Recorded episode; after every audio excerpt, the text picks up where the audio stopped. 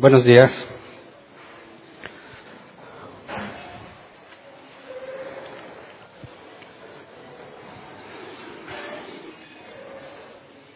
Me da gusto verlos. Veo que vamos a necesitar comprar más sillas ya. Así que si, si cuando llegas encuentras eh, batallas para encontrar lugar allá atrás, te recuerdo que las de adelante están disponibles y que los de mero adelante, como en este caso, no son los líderes ni los ungidos ni nada de eso. Cualquiera puede sentarse en cualquier lugar, pero las de mero atrás sí tienen una etiqueta, un iconito atrás donde dice que está reservado para personas con hijos o con problemas para moverse. Así que mientras más adelante nos movamos mejor. Muy bien, vamos a Hebreos capítulo 4, versículo 9. Por favor, Hebreos 4.9. Estamos estudiando la carta a los Hebreos. El domingo pasado vimos el capítulo 1, el miércoles vimos el capítulo 2 y hoy vamos a ver el 3 y el 4, porque como eh, leí algunos comentaristas eh, sugieren, y estoy de acuerdo con ellos, que no debería de haber capítulo 3 y 4, porque hablan de lo mismo y son continuos, debiese ser un solo capítulo. Así que por eso estoy empezando en Hebreos 4, que es la conclusión de lo que se ve en el 3 y en el 4. El pasaje inicial es Hebreos 4.9 que dice, por consiguiente, queda todavía un reposo especial para el pueblo de Dios. El nombre del tema es queda un reposo para el pueblo de Dios. El nombre del tema no dice especial porque solo la NBI habla de especial. Esa palabra no está en el original. El original solo dice que hay un reposo para el pueblo de Dios. Y la idea es analizar ¿Qué significa este reposo la luz de las escrituras? Porque si queda un reposo para el pueblo de Dios, yo creo que en mi experiencia y en alguno, quizás en muchos otros, es muy fácil confundirte entre lo que nosotros hacemos como iglesia y lo que los israelitas hacían como pueblo de Dios. Y es muy común que el cristiano eh, se confunda al determinar quién es el pueblo de Dios. Por ejemplo, muchos cristianos tienen a los judíos ortodoxos en un pedestal especial y les llaman el pueblo de Dios. Y hasta les ayudan económicamente para construir el tercer templo, ¿verdad? Y dicen es que son el pueblo de Dios. Pero bíblicamente hablando, todo aquel que niega a Jesucristo no puede pertenecer a Dios, al pueblo de Dios. Es imposible que los judíos ortodoxos, aquellos que niegan a Jesús, los que tratan de construir el tercer templo, es imposible que sean el pueblo de Dios porque niegan a Jesucristo. Y si tú niegas a Jesús, que es el mismo Dios, no puedes formar parte del pueblo de Dios. De hecho, la Escritura nos habla de que Israel fue endurecido en parte. Y llegará un momento, que más adelante lo veremos, en el que ese endurecimiento será quitado por Dios. Entonces, cuando hablamos del pueblo de Dios, no podemos hablar de los judíos ortodoxos, porque el simple hecho de querer construir el tercer templo demuestra que no creen en el nuevo pacto instituido por Jesús, el pacto de la gracia. Y al querer construir el templo, quieren oficiar lo que la ley de Moisés pedía, haciendo un lado todo el Nuevo Testamento. Y que un cristiano les apoya eso es lo más contradictorio que pudiera ser, ¿no?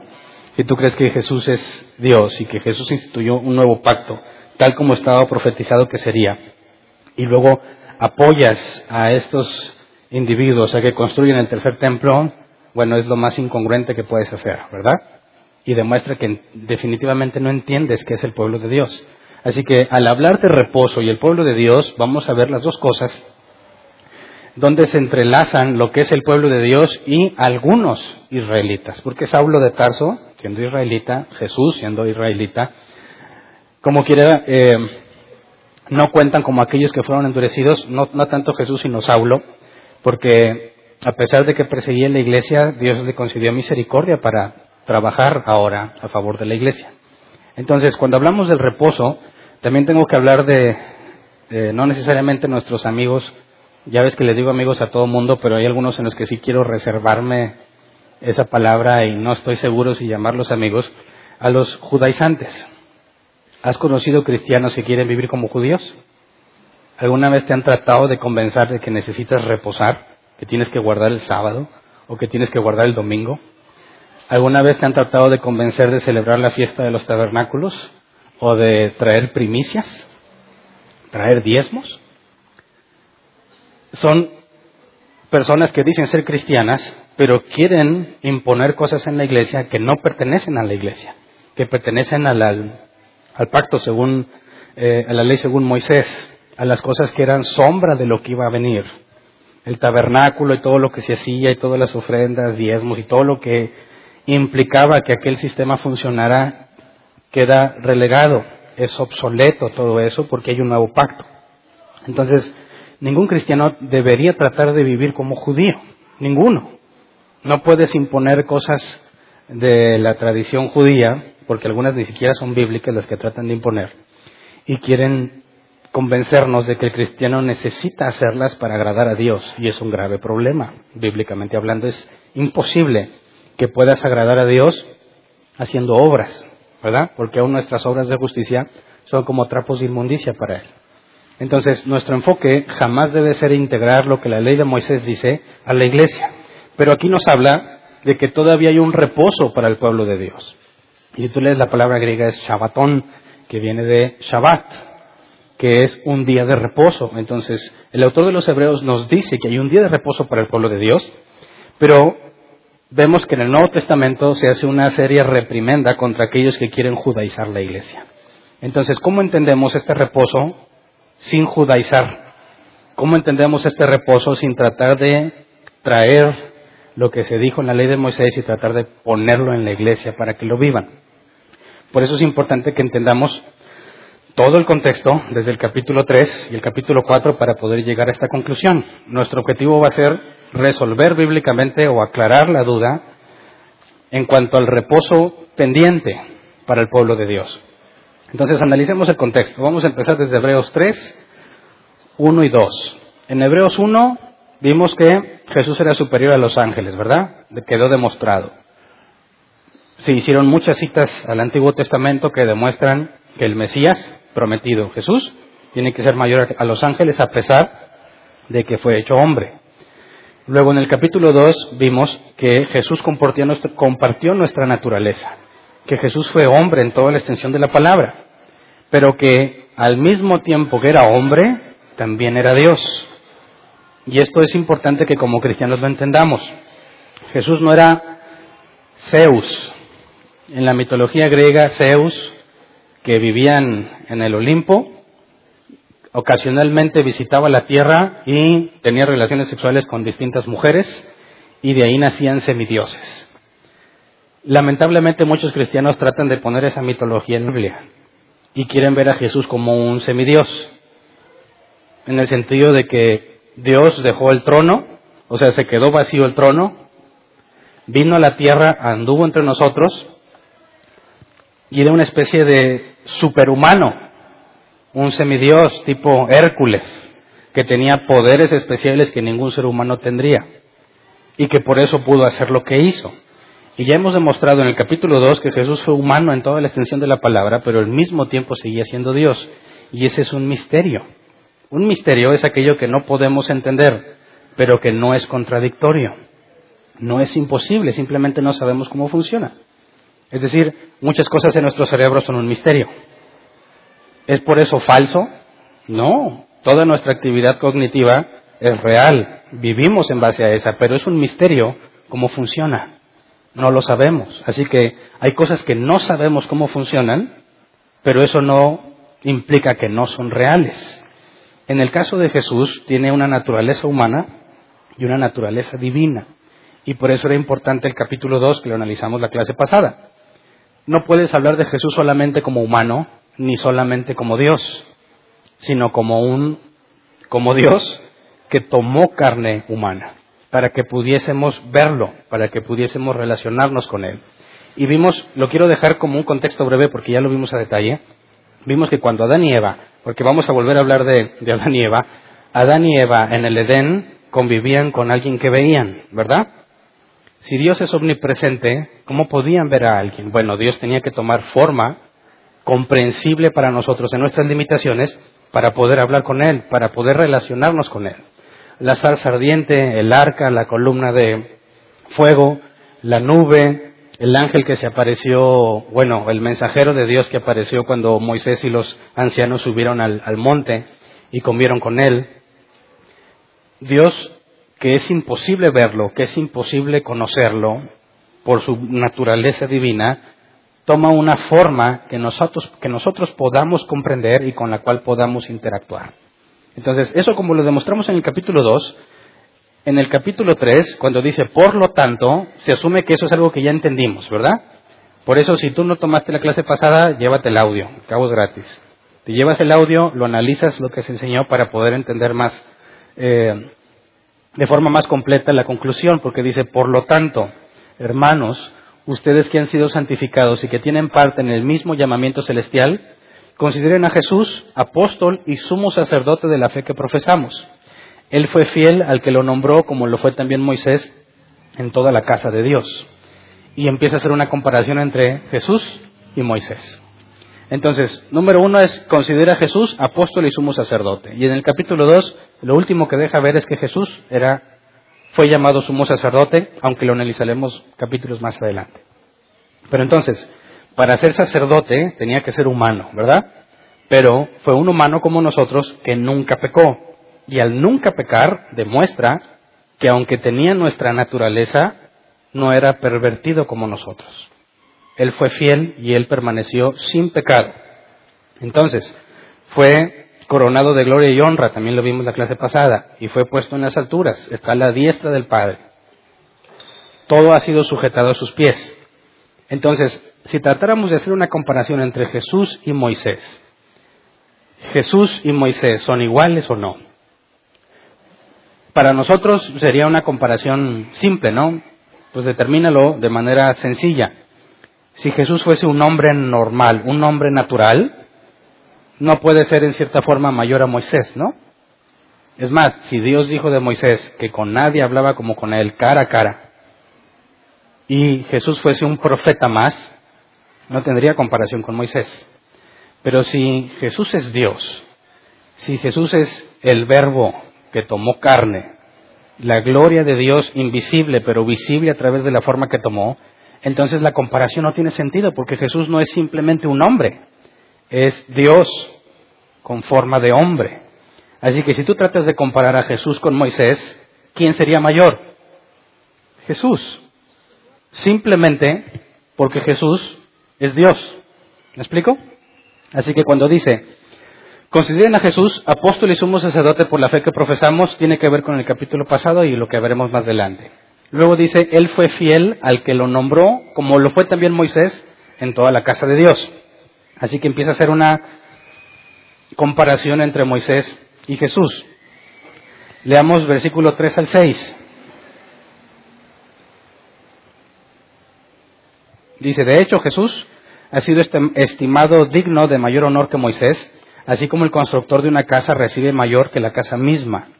Porque toda casa tiene su constructor, pero el constructor de todo es Dios. Moisés fue fiel como siervo en toda la casa de Dios para dar testimonio de lo que Dios diría en el futuro. Cristo, en cambio, es fiel como hijo al frente de la casa de Dios, y esa casa somos nosotros, con tal que mantengamos nuestra confianza y la esperanza que nos enorgullece. Entonces desglosemos un poco cada uno de estos versículos para verlo un poco más a detalle. De entrada nos dice que Jesús es estimado como digno de mayor honor que Moisés. Para nosotros es claro, para un judío ortodoxo es ofensivo. No sé si alguna vez has hablado o leído a los, a los judíos ortodoxos la forma tan despectiva con la que se expresan de Jesús. El colgado, el idólatra, el falso. Tienen muchos nombres despectivos para Jesús aseguran que no existió, que es una farsa, pero como quiera tratan de, con el Nuevo Testamento, demostrar que Jesús no es quien dijo ser. Y se contradicen. Si, es una farsa, no tienes por qué citar el Nuevo Testamento para tratar de demostrar que es falso, ya que todo el Nuevo Testamento sería falso. Pero se, se expresan de, de forma muy denigrante hacia Jesús. Entonces ahora, dile que Jesús es mayor que Moisés, te va a ir como Esteban, ¿verdad? Es desagradable, completamente incorrecto para ellos. No hay profeta mayor que Moisés para ellos. Gracias a Moisés tenían la ley, la Torá, con la cual podían relacionarse con Dios. Si ahora tú vienes y dices, como el autor de Hebreos, que Jesús es mayor a Moisés, es para ellos terriblemente incorrecto. Pero la, los argumentos que presenta el autor de Hebreos son simples. Si Jesús es Dios, es mayor a Moisés, ¿verdad? Moisés fue fiel en la casa de Dios, pero dice que Jesús es fiel sobre la casa de Dios, al frente. Leamos la Reina Valera 60 de esos mismos pasajes, porque utiliza las palabras tal cual en el original. Porque en cuanto Moisés dice Moisés,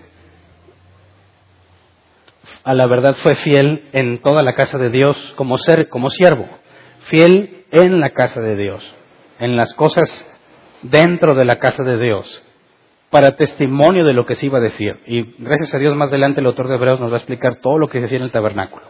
De manera que cuando a Moisés se le dijo, construye un tabernáculo de acuerdo al modelo que te mostré, implica que lo que Moisés, no Moisés directamente, lo que Moisés mandó construir y que Dios llenó de espíritu de su espíritu a, algunos para que lo hicieran, todo eso es una copia de lo que realmente está en el cielo.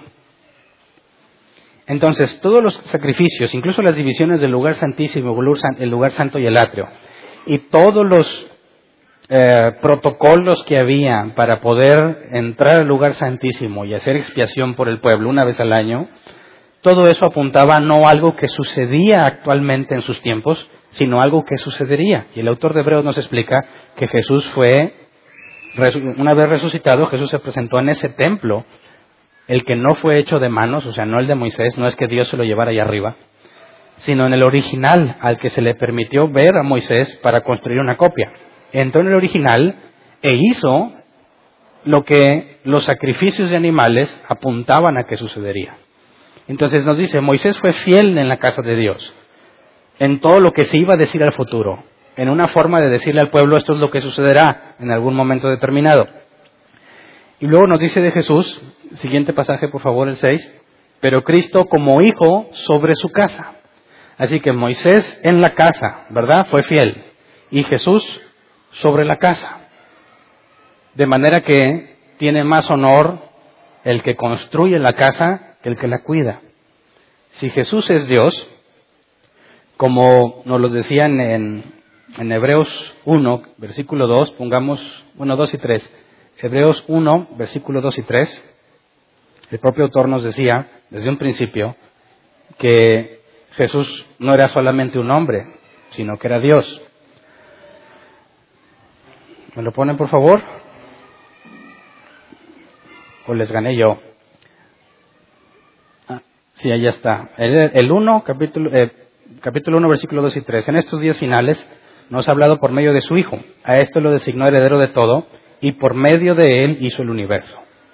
Ahora, recuerden que hace el domingo pasado creo que surgió una pregunta sobre las almas, que si había almas antes de la creación, ¿verdad? Y decíamos, bueno, antes de la creación, si hay algo antes de la creación, ese algo tiene que ser eterno, ¿verdad? Y tiene que ser atemporal, inmaterial. Sabemos que esos atributos, sobre todo la eternidad, tienen que ver con Dios. Si hubo algo antes de la creación, ese algo es Dios.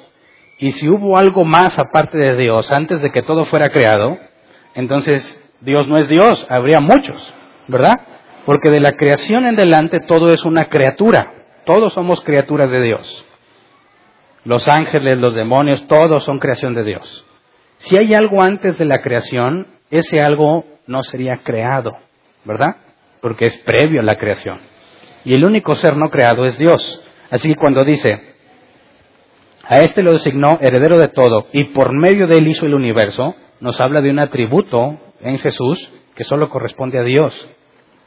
El primer ser, el ser que no fue creado.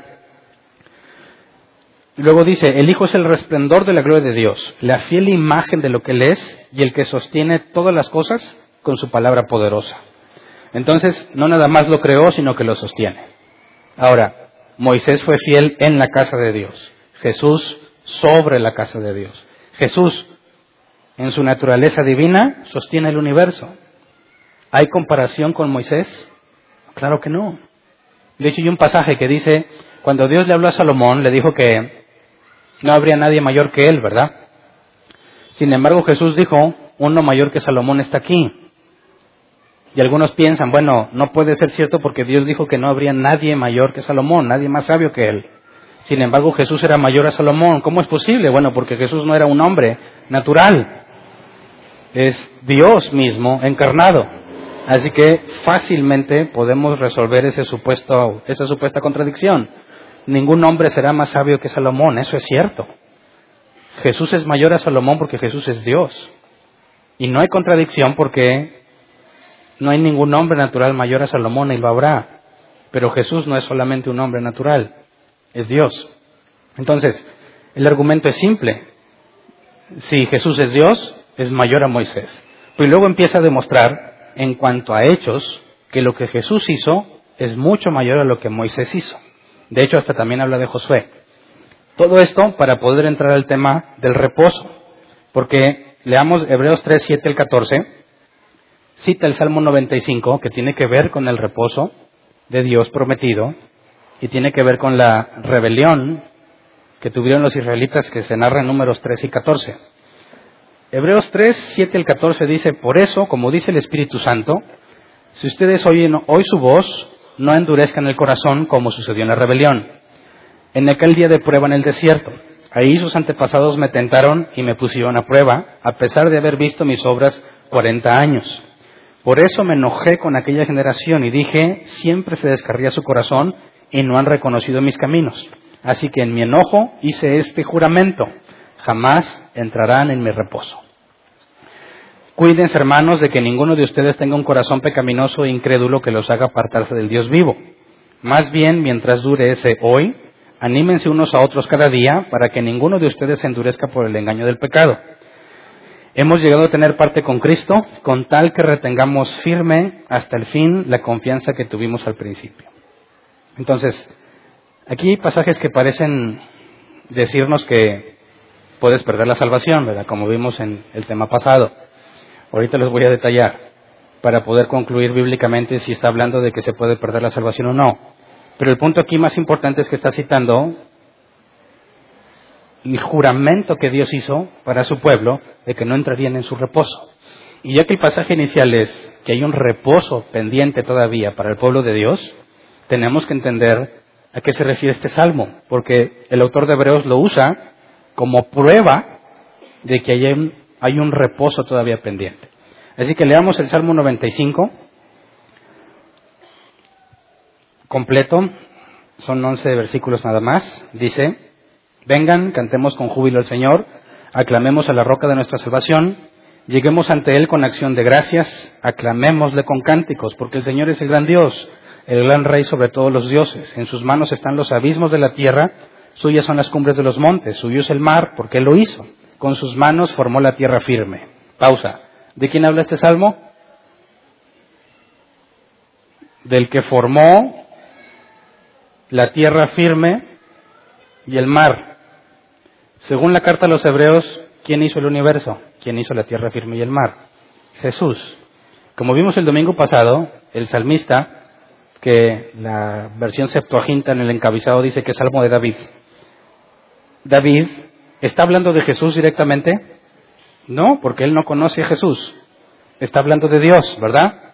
Pero cuando habla sobre la creación, por lo que ahora sabemos en el Nuevo Testamento, que es Jesús quien hizo la creación, entonces está hablando de Jesús, ¿verdad? Recuerden que la Biblia fue escrita para nosotros, pero no a nosotros. Es decir, no somos los destinatarios, pero sí es para nosotros. Fue escrita en el idioma, en el contexto histórico de estas personas en ese tiempo, con cosas que ellos entendían y comprendían. Como la Biblia nos enseña que la revelación es progresiva, es decir, Dios no le dijo toda la verdad de un jalón a Adán, ni a Abraham, ni a Moisés, ni a los profetas, sino que poco a poco fue revelando cada vez más del misterio hasta que tenemos la culminación cuando Pablo dice, les revelaré un misterio que estuvo oculto desde las edades. Jesús dijo, toda la escritura, es decir, la ley y los profetas hablan de mí, aunque quienes la escribieron no sabían quién era Jesús. Entonces Dios va revelando de forma progresiva su voluntad, lo que él ha planeado y aún sigue teniendo reservas cosas que no nos revela. Pero con la revelación que tenemos hasta el día de hoy es fácil ver que cuando David escribió de esto, aunque él no sabe, está hablando de Jesús según lo que Dios ha revelado, ¿verdad? Versículo 6. Vengan, postrémonos reverentes, doblemos la rodilla ante el Señor nuestro Hacedor. Y para que digas Señor nuestro Hacedor, tiene que ver con la deidad de Jesús, ¿verdad? Porque Él es nuestro Dios y nosotros somos el pueblo de su prado, somos un rebaño bajo su cuidado. Y luego fíjate esta advertencia, que es la que cita el autor de los Hebreos. Si ustedes oyen hoy su voz, no endurezcan el corazón como en Meribá, como aquel día en Masá, en el desierto, cuando sus antepasados me tentaron, cuando me pusieron a prueba, a pesar de haber visto mis obras. Cuarenta años estuve enojado con aquella generación y dije, son un pueblo mal encaminado que no reconoce mis senderos. Así que en mi enojo hice, hice este juramento, jamás entrarán en mi reposo. Entonces, Pablo dice, Pablo, el autor de los Hebreos dice, aguas, no les vaya a pasar a ustedes esto mismo. Dios sacó a los israelitas de Egipto, ¿verdad? En el camino, que creo fue un año, dos meses aproximadamente hasta que llegaron al borde donde estaba la tierra prometida, mandan dos espías, ¿verdad? Los dos se regresan con un reporte. Diez dan un reporte desfavorable y dos un reporte favorable basado en la confianza en Dios. Josué y Caleb son los dos que dan un reporte favorable, no por lo que vieron, sino basado en el Dios que conocieron. Y los otros diez dicen que es imposible deciden, ahorita lo vamos a ver un poco más a detalle, deciden rebelarse contra Dios y Dios se enoja y los condena a vagar 40 años en el desierto. En su enojo juró que no entrarían en su reposo. Entonces, la advertencia que nos dice el autor de Hebreos nos dice que ya que con ellos sucedió así, que si te fijas el autor de Hebreos dice que en el lugar, eh, me pones por favor Hebreos 3, 7 el 14.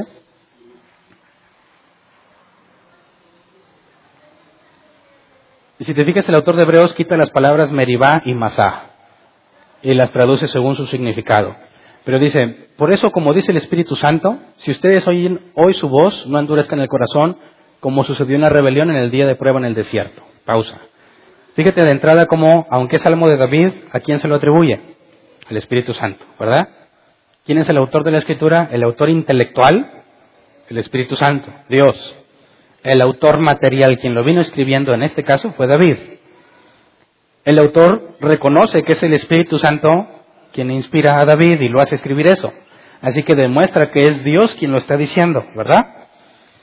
Si ustedes oyen hoy su voz, no endurezcan el corazón como sucedió en la rebelión en el día de prueba en el desierto. Y no está ni Meribá ni Masá, ¿verdad? Pero resulta que Meribá se traduce como lugar de contienda y Masá como lugar donde se rebelan. Así que está diciendo que la rebelión y el día de prueba hace referencia a lo que sucedió en Meribá y en Masá. Así que no es que esté trastocando la escritura, ¿verdad? Está usando el significado de esas palabras. En su enojo dice que jamás los dejará entrar en su reposo. Vamos a números 14, 28 al 35. Números 14, 28 al 35, donde vemos ese enojo. Dice así que diles de parte de mía, Dios hablándole a Moisés, juro por mí mismo que haré que se les cumplan sus deseos. Los cadáveres de todos ustedes quedarán tirados en este desierto. Ninguno de los censados mayores de veinte años que murmuraron contra mí, murmuraron contra mí, perdón, tomará posesión de la tierra que les prometí. Solo entrará en ella Caleb, hijo de Jefoné, y Josué, hijo de Nun. También entrarán en la tierra los niños que ustedes dijeron que serían botín de guerra y serán ellos los que gozan de la tierra que ustedes rechazaron. Pero los cadáveres de todos ustedes quedarán tirados en este desierto. Durante cuarenta años los hijos de ustedes andarán errantes por el desierto. Cargarán con esta infidelidad hasta que el último de ustedes caiga muerto en el desierto. La exploración del país duró cuarenta días, así que ustedes sufrirán un año por cada día. Cuarenta años llevarán a cuesta su maldad y sabrán lo que es tenerme por enemigo. Yo soy el Señor y cumpliré al pie de la letra todo lo que anuncié contra esta perversa comunidad que se atrevió a desafiarme. En este desierto perecerán, morirán aquí mismo. Ahora, ¿dónde está el amor de Dios que predican muchos en este pasaje? ¿Dónde está el, el, Dios que dicen, pero Dios no quiere que sufras? Y aquí dice, 40 años van a estar hasta que se mueran. Hasta que el último de ustedes se mueran. ¿Y quién fue el último? Moisés. Porque Aarón y Moisés están contados entre los que están malditos, aunque no por la misma razón. Los únicos que entraron fueron Josué y Caleb, ¿verdad? Entonces, fíjate, el autor de Hebreos dice, aguas, no te vaya a pasar lo que ellos. Y esto te puede hacer pensar que si tú fuiste salvo y viniste al conocimiento de Dios, si te descuidas como estos, Dios te va a decir, ¿sabes qué? Ibas a entrar a mi reino, te iba a dar vida eterna, pero ya no. ¿Verdad? Entonces esta advertencia puede sugerir que cualquiera de nosotros está en un grave peligro de perder la salvación, aparentemente. ¿verdad? Si yo no leo más de Hebreos y saco la conclusión de aquí, pudiese ser entendible que concluyas de esa manera. Pero gracias a Dios el autor de Hebreos sigue explicando con más detalle qué fue lo que sucedió. Y con esa explicación podemos llegar a una conclusión completamente distinta a esa de pensar que si tú recibiste la salvación, Dios puede decidir quitártela como estos. Pero veamos que cuando estos desafían a Dios cuando no quiere nada con Dios, veamos versículo 1 al 4 para ver qué clase de desafío es. Porque normalmente pensamos de esa gente que vivió en ese tiempo, decimos, ah, gente tan mala, ¿verdad? Si yo hubiera estado ahí, yo hubiera sido como Josué y Caleb. Yo le hubiera hecho caso a Dios, yo así me enfrentaba a los gigantes. Es lo que muchos decimos, ¿verdad? Leamos versículo 1 al 4.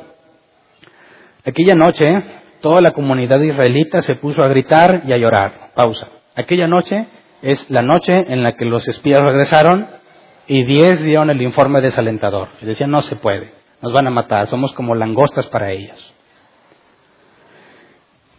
Josué y Caleb dijeron que sí se podía, no lo voy a leer, pero por decir eso trataron de matarlos a pedradas. Y entonces Dios interviene y les hace ver que los ha condenado a estar 40 años en el desierto. Pero entonces cuando dice aquella noche, toda la comunidad israelita se puso a gritar y a llorar. En sus murmuraciones contra Moisés y Aarón, la comunidad decía, ¿cómo quisiéramos haber muerto en Egipto? Más nos valdría morir en este desierto. ¿Para qué nos ha traído el Señor esta tierra? ¿Para morir atravesados por la espada y que nuestras esposas y nuestros niños se conviertan en botín de guerra? ¿No sería mejor que volviésemos a Egipto y unos a otros se decían, escojamos un cabecilla que nos lleve a Egipto? Ahora, ¿te identificas con estos pasajes? o eres demasiado santo? ¿Alguna vez te pasó por la mente? Quizás ahora no, pero alguna vez te pasó por la mente, ¿estaba mejor antes de ser cristiano? ¿Sí? ¿Alguna vez te pasó por la mente decir, ay, si pudiera ir al baile como iba antes? Ay, si pudiera fumarme uno como antes. Cuando vas manejando y te dan un cerrón, algunos dicen, ay, ojalá pudiese desahogarme como antes. Y se la pasan añorando lo que antes hacían. ¿Verdad? ¿No es idéntico a esto? Es exactamente lo mismo y yo creo que muchos de nosotros hemos pasado por una situación similar, muy parecida a esta, en la que decides, ¿sabes qué? Esto no está funcionando esto del cristianismo no funciona. No puedo, por más que lo intento, no se puede, lo que Dios me pide es imposible, me regreso a donde estaba. Bueno, ¿cómo reaccionó Dios con ellos ante eso? ¿Hasta cuándo van a desafiarme? Y dice que ahora van a ser sus enemigos. Y por eso los condena a morir en el desierto. Y no de inmediato, andarán 40 años en el desierto, moviéndose de un lugar a otro sin rumbo definido, de aquí para allá, sin objetivo, sin propósito, esperando a que te mueras. Porque Dios se molestó contigo. ¿Qué tan serio es el pecado? ¿Qué tan serio es decir, esto no me gusta, yo estaba mejor antes? ¿A quién desprecias? A Dios, ¿verdad? Y hay unos que se dicen cristianos que han ido peor todavía, que han levantado su becerro dorado. Y dice, mira, hay cosas que no me gustan en la iglesia, pero vamos a eliminarlas. Vamos a hacer que la gente se sienta a gusto y hacen que la iglesia parezca cada vez más parezca cada vez menos algo que tiene que ver con Dios y que parezca cada vez más algo que te va a hacer sentir cómodo. No hablemos de esto porque la gente se molesta. No hablemos de esto otro porque se pueden enojar. Que las predicaciones duren 15 minutos porque se nos desesperan. Ustedes ya vieron que a mí me vale esa parte, ¿verdad? Que las reuniones sean, no sé, lo más rápido, rápido porque la gente tiene compromisos. Hay mucho enfoque en que la gente se sienta a gusto según las cosas que hacen en el mundo para que no se vayan. Cuando el pueblo dijo, basta, regresémonos a Egipto, estábamos mejor allá, Dios dice, suficiente, no vas a entrar a mi reposo, y lo juró por sí mismo. Era imposible hacerlo cambiar de opinión. Y el pueblo, vemos, en el capítulo 15 que el pueblo se levantó y quisiera pelear contra los de aquella región, y Moisés les dijo, no vayan, de nada les va a servir porque Dios no está con ustedes. Se pusieron necios y quisieron ir, dijeron, ah, pues Dios con nosotros, y lo declararon en fe. Se fueron a pelear y regresaron humillados, tal como le pasa a muchos otros que por ahí andan haciendo declaraciones de fe. ¿Por qué? Porque Dios no estaba con ellos, Dios no había dado la orden. Y si tú te quieres poner a declarar y a creer cosas que Dios no ha dicho, es tu problema y te va a ir mal por eso. Te vas a enfrentar con la vida real, con el mundo real, aquel que no te obedece ni te hace caso en tus declaraciones. Entonces, el autor de Hebreos nos dice, estos que vieron milagros, la columna de fuego, el mar que se abrió, ¿verdad? Todos los milagros que vieron, el agua que salió de la roca, todo lo que vieron, les importó poco cuando vieron un problema enfrente que pensaban que no podían resolver. Y decidieron regresar y Dios decide terminarlos. Dios no les tiene paciencia. Y quisiera que entendiéramos que ese es el Dios de la Biblia, ¿eh? no el que muchos predican. El que muchos predican sería incapaz de hacer esto que la Biblia dice que Dios hizo, ¿verdad? Y si tú les dices, no es cierto, Dios en cualquier momento, cualquiera de ustedes puede decirles, basta, ya me fastidiaste. Aunque me pidas perdón, no te voy a perdonar, tú ya no vas a ser parte aquí. Y muchos cristianos dicen, no, mi Dios no haría eso. Y es cierto, su Dios no lo haría porque se lo inventó. Hizo un Dios, hizo su becerro de oro. Dijo, este Dios es el que me gusta, mira, este sí me ama, me perdona todo, y el día final del juicio, pues a todos les va a dar chance, porque Él nos ama. Así que tiene su becerro de oro. ¿Me explico? Y le adora y todos los domingos va y le canta. Y quiere agradar a ese becerro de oro, al Dios que ellos mismos han formado para complacer sus propios deseos. Un Dios al que si le das dinero, lo comprometes. Un Dios al que si dices, pues yo creo en ti, ya le hicieron manita de puerco para que les cumpla sus deseos. Un Dios en el que si se juntan suficiente cantidad de personas, aquí o en la macroplaza, Dios se los va a conceder. Ese Dios no está en la Biblia. Ese es su becerro de oro que se han hecho ellos mismos. Y lo que podemos ver aquí es que Dios no va a ser paciente para con todos. Y algunos le van a decir, basta, me fastidias, en mi enojo juro, jamás entrarás en mi reposo. Pero muchos no esperan que Dios haga eso, ¿verdad? Viven como quieren en toda la semana, hacen el mugreo que quieren y vienen y piensan que porque cantan o porque escuchan una predicación están a cuentas con Dios. Falso. Completamente falso. El punto a entender aquí es, ¿por qué? ¿Qué hace que Dios diga, hasta aquí, ya me cansaste, ya no te voy a dar oportunidad? Es importante entenderlo. Vamos a Hebreos 3, 15 al 19.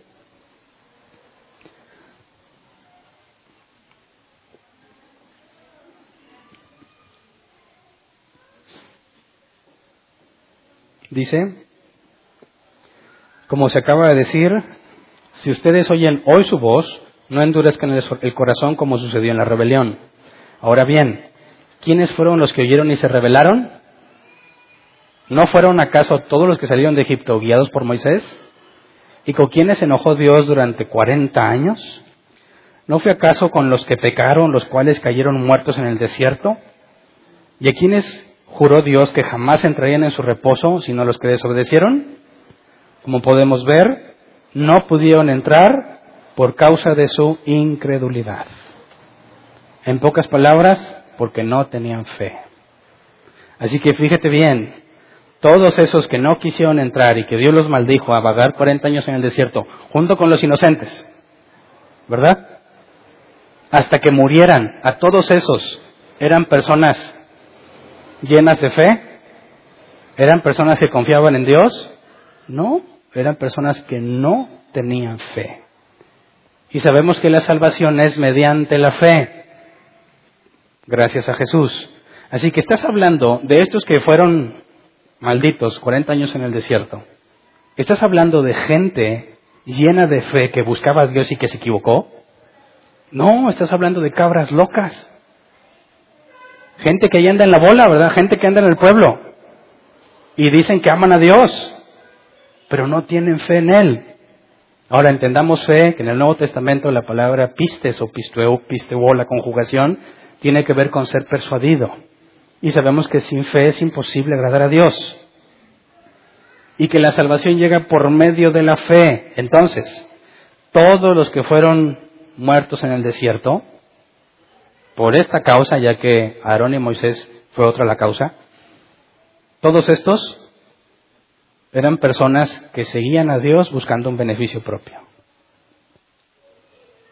¿Verdad? Todo de aquel, bueno, para no hablar más de otras partes, aquí, todo el que viene a buscar una vida mejor, está haciéndolo de forma incorrecta porque no es para eso que buscamos a Dios. Todo aquel que dice, oye, pues es que yo quiero sanar y me dijeron que Dios me podía sanar y vengo buscando a Dios para que me sane, tal vez consigas que Dios te sane. Pero después de eso te vas a ir, porque tú no estás buscando a Dios, estás buscando su beneficio. El que dices que tengo problemas en mi familia y necesito que Dios me restaure, yo lo he visto muchísimas veces. Quizás Dios solucione ciertos problemas en tu familia y una vez solucionados te vas a ir, porque tú no estabas buscando a Dios, buscas un beneficio. Y todos los que buscaban a Dios con tal de entrar a la tierra prometida y la vieron difícil y ya no quisieron, Dios dice, todos ustedes se van a morir. Jamás entrarán en mi reposo. ¿Porque Dios cambió de opinión? No, porque nunca tuvieron fe. Así que aquella persona que ha nacido de nuevo, que tiene fe, ¿le pasará esto? Claro que no, le pasará como a Josué y Caleb. ¿Me explico? que aunque todos los que estén aquí estén buscando a Dios para un beneficio propio, Dios siempre se reserva un remanente. Alguien que lo busca a Él por quien es. Por quién es Él, no por lo que le da. Josué y Caleb tenían, no lo vamos a alcanzar a leer hoy, dice, el espíritu que está en ellos es diferente. ¿Cuál sería ese? El Espíritu Santo.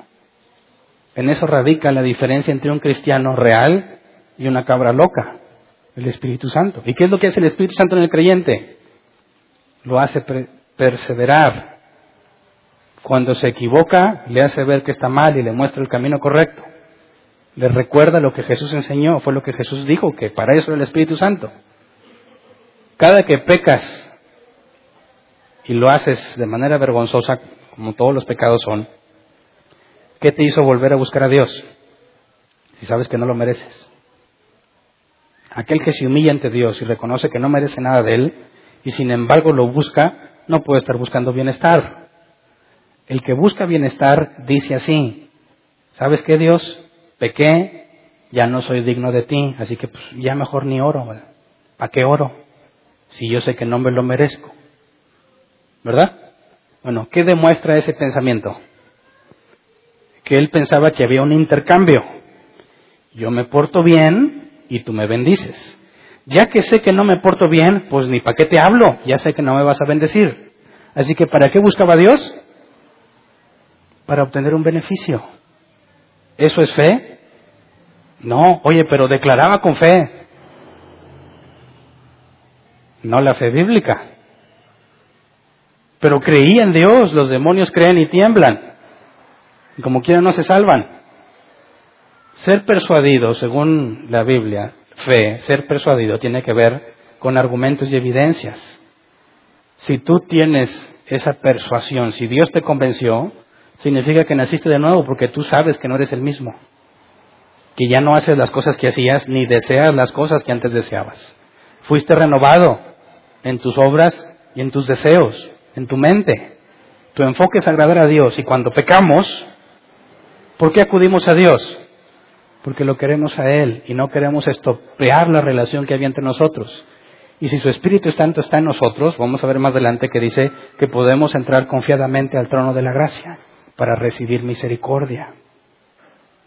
Así que cuando tú pecas y piensas que ya no mereces y ya no oras, porque Dios ya no te va a bendecir, quedas en evidencia de que no estás buscando a Dios, sino lo que te da.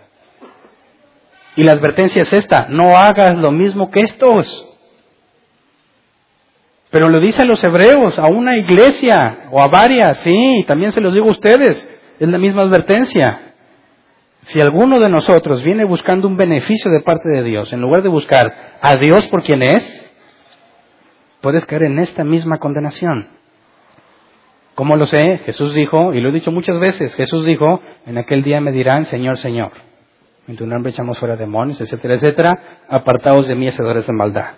Eso demuestra que la gente que estuvo entre los israelitas buscando un beneficio de Dios, esa misma actitud sigue presente hoy en día. Personas que se hacen pasar por ovejas y se esfuerzan para que mientras los veamos parezcan cristianos.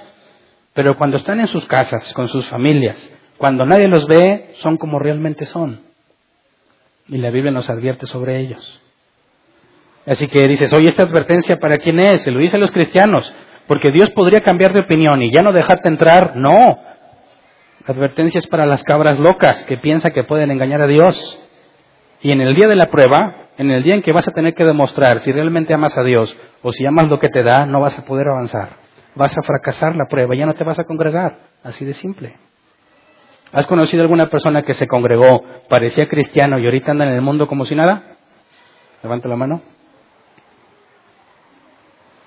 oye, ¿ustedes qué clase de amigos tienen entonces? Hay muchos, muchísimos estaban en la iglesia, parecía que le echaban ganas, y ahora los ves en el mundo como si nunca hubieran conocido de Dios, y no los ves sufriendo, felices, orgullosos, suben sus fotos a Facebook, aquí con no sé quién, y vino, cerveza, tecate y una sonrisota. La forma en la que hablan, en la que viven, en la que presumen su bienestar, deja en evidencia que eran unas cabras locas, que nunca tuvieron fe en Dios. Como vimos el miércoles, un verdadero hijo de Dios es como el mercader que encontró una perla de gran precio y vendió todo lo que tenía con tal de comprarla. Es como el que arando se encontró un tesoro y vendió todo lo que tenía para comprar ese terreno y quedarse con el tesoro. Así se componen los que tienen el Espíritu Santo. Aman a Dios sobre todas las cosas no a lo que les da. Así que esta advertencia será para los cristianos, aquellos que tienen fe y que se esfuerzan por vivir como Dios quiere, o las cabras locas como los israelitas, que cuando se confrontan con que ya no van a tener lo que les prometieron y se quieren ir, ¿sabes qué? Te vas a ir.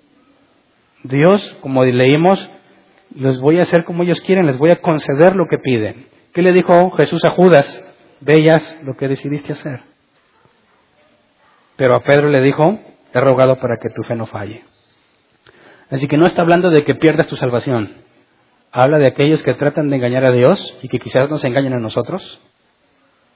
Que parece que buscan a Dios, pero lo que buscan es un beneficio. Por eso dice, ¿quiénes juró Dios que jamás entrarían en su reposo? Sino a los que desobedecieron. Como podemos ver, no pudieron entrar por causa de su incredulidad. No es que Dios les negara la puerta, es que nunca tuvieron acceso. Y en ese momento Dios manifestó quiénes eran, tal como ha prometido para la iglesia.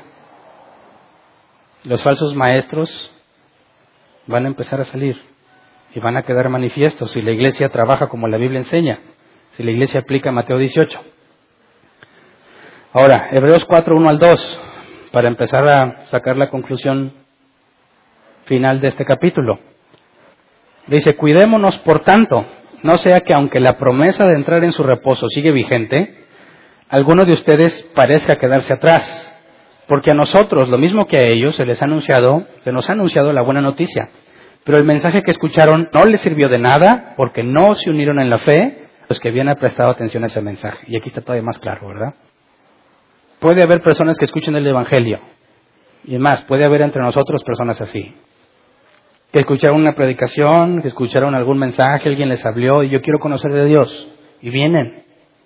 Y empiezan a congregarse aquí. Y tratan de vivir la vida cristiana. Lo que nosotros no sabemos es su motivación, pero Dios sí la sabe. Así que si tú vienes tratando de vivir la vida cristiana, pero no tienes fe en el Hijo de Dios, de nada sirve. Pero el mensaje que escucharon no les sirvió de nada porque no se unieron en la fe a los que habían prestado atención a ese mensaje.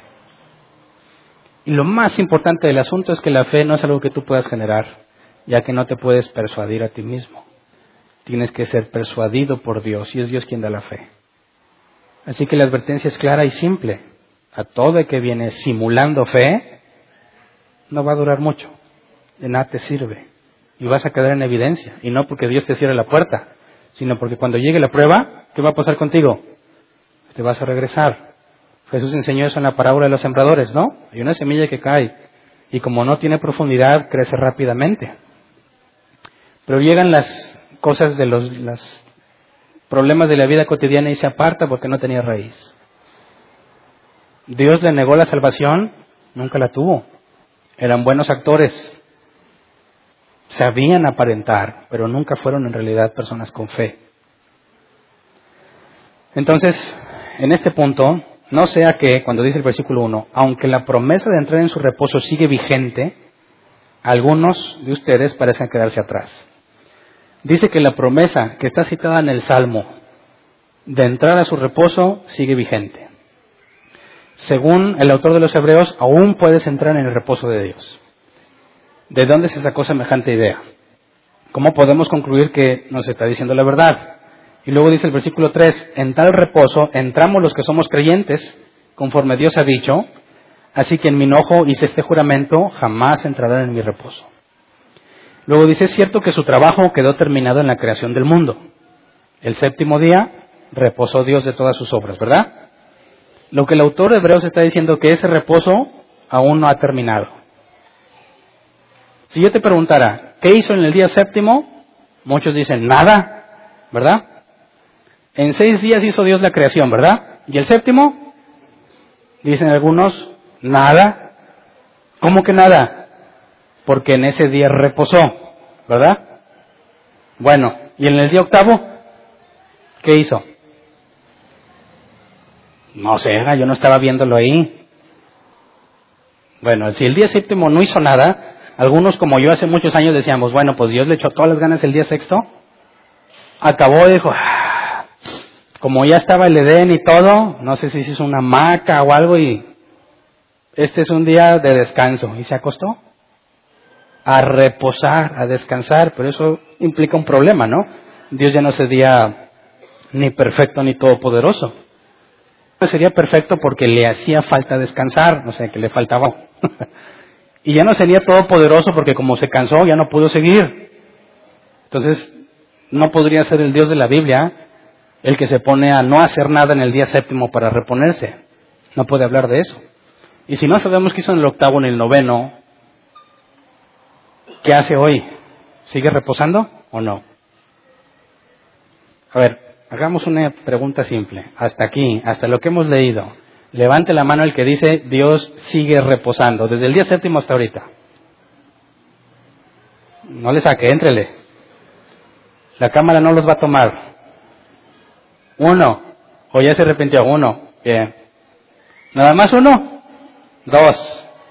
Tres. Cuatro y más o menos, ¿verdad? Porque disimuladamente le hace así como que no me comprometo mucho. Ok, levante la mano el que dice, Dios ya no, Dios reposó el día séptimo y se acabó. Ahorita no está reposando todavía. Levante la mano. Yo espero ver a todos los demás con la mano levantada, ¿verdad? Excepto los seis que levantaron la mano al principio. Ok, si es verdad esa postura que según veo la mayoría pensaría, ¿cómo puede quedar todavía reposo para el pueblo de Dios. Ese es el meollo del asunto. qué hizo Dios en el día séptimo y cómo es que sigue vigente. ¿Cómo es que ese reposo aún es ofrecido? ¿Qué es el reposo entonces? Hablando de Dios, ¿verdad? Entonces, sigamos leyendo. Es cierto, dice el final del versículo 13, es cierto que su trabajo quedó terminado con la creación del mundo. Pues en algún lugar se ha dicho así del séptimo día, y en el séptimo día reposó Dios de todas sus obras. Y en el pasaje citado también dice, jamás entrarán en mi reposo. Sin embargo, todavía falta que algunos entren en ese reposo, y los primeros a quienes se les anunció la buena noticia no entraron por causa de su desobediencia. Por eso, Dios volvió a fijar un día, que es hoy, cuando mucho después declaró por medio de David lo que ya se había mencionado. Si ustedes oyen hoy su voz, no endurezcan el corazón. Si Josué les hubiera dado el reposo, Dios no habría hablado posteriormente de otro día. Y parece muy rebuscado y complicado, ¿verdad? Pero vámonos despacio, porque cuando cita el Salmo 95, lo utiliza como prueba de su conclusión de que aún está vigente el reposo. ¿Ok? Así que la clave está en el Salmo 95. Y por eso dice en el versículo 3, Dice, en el tal reposo entramos los que somos creyentes conforme Dios ha dicho. Así que en mi enojo hice este juramento. Jamás entrarán en mi reposo. Y esa es la primera pregunta que nos tengamos que hacer. ¿Cuándo hizo este juramento? Lo vimos que está en números 14, ¿verdad? No puedo decir la fecha exacta, no me acuerdo. Lo que sí sé es que aproximadamente entre números 14 y cuando se escribió el Salmo 95 hay aproximadamente 500 años. ¿Ok? Ahora, ¿cuánto tiempo habrá desde cuando estaban en Meribá y en Masá? ¿Cuánto, tiempo, ¿Cuánto tiempo hay desde ahí y el séptimo día en el que Dios reposó? Tampoco sé, si alguien me dice se lo agradecería, pero son muchísimos años, ¿verdad? Entonces, perdón, cuando Dios les dice a los israelitas, a todos los que estaban chillando y llorando y querían regresarse, jamás entrarán en mi reposo, ¿qué implica? que en ese día, en números 14, en ese día, aún podías entrar en ese reposo, ¿verdad? Y si en el día séptimo Dios reposó y les dice, ustedes no van a entrar en mi reposo, por lo menos sabemos que en ese día, el día que se rebelaron, todavía estaba vigente, ¿verdad? Si no, no podrías entrar ahí. Entonces, de entrada sabemos que del séptimo día a la rebelión en Meribá y Masá, aún estaba vigente. Ahora, el Salmo 95 dice, si ustedes oyen hoy su voz, no endurezcan el corazón, ¿verdad? Para que no les pase lo que a ellos y no entren en el reposo. 500 años aprox después de la rebelión, David sigue diciéndoles, no cometen el mismo error que ellos para que puedan entrar. ¿A dónde? Al reposo. Entonces, estaba vigente en números 14 y en tiempos de David seguía vigente. Entonces, ¿qué es el reposo? ¿Qué hizo Dios el día séptimo? Yo pienso que si resolvemos ese punto, podemos entender cuál es el que queda para nosotros, ¿no? Que es el tema central. Así que vamos a Génesis 2 del 1 al 3. Génesis 2 del 1 al 3 dice, así quedaron terminados los cielos y la tierra y todo lo que hay en ellos. Al llegar el séptimo día, Dios descansó porque había terminado la obra que había emprendido. Dios bendijo el séptimo día y lo, y lo santificó porque en ese día descansó de toda su obra creadora. Entonces vemos que en ese día Dios descansó, ¿verdad? Y no podemos decir que Dios este, no hizo nada en ese día, ¿verdad? Ese día lo definió para el reposo. Ahora, cuando habla de descansó, la palabra hebrea es Shabbat, que se traduce como cesar, desistir o descansar. El autor de los Hebreos cita, nos dice que si, Josué les hubiera dado el reposo, Dios no habría hablado posteriormente de otro día. Cuando los israelitas, por medio de Josué, entraron a la tierra prometida, ¿obtuvieron el reposo de Dios? ¿Sí o no? Acabamos de leer que no. ¿Por qué? ¿Cómo sabemos? Porque David sigue diciendo que la promesa está vigente. No endurezcas tu voz para que puedas entrar al reposo de Dios. Entonces, lo que Josué les dio no fue el reposo de Dios, fue un reposo externo. ¿Qué es ese reposo? El autor hace una relación entre la palabra en el original, pero no utiliza el hebreo. Ya habíamos visto que el autor de Hebreos utiliza la Septuaginta. Y les recuerdo que era la Septuaginta una traducción de todo el Antiguo Testamento a griego. En el periodo del último profeta Jesús, en Egipto, el rey de Egipto mandó que se tradujera y se hizo por medio de 70 sabios, se supone, la traducción. Por eso es la Septuaginta, lo de la, de los 70. Ahí está en griego. Y ellos se dieron a la tarea, siendo hebreos, se dieron a la tarea de traducir todo el hebreo a griego. Las citas que el autor de los hebreos ha usado del Antiguo Testamento están en la Septuaginta. Así que si vamos a la Septuaginta, en ese mismo Génesis 2, 2 y 3, la palabra reposo en la Septuaginta es katapawó, que se traduce como hacer cesar o descansar.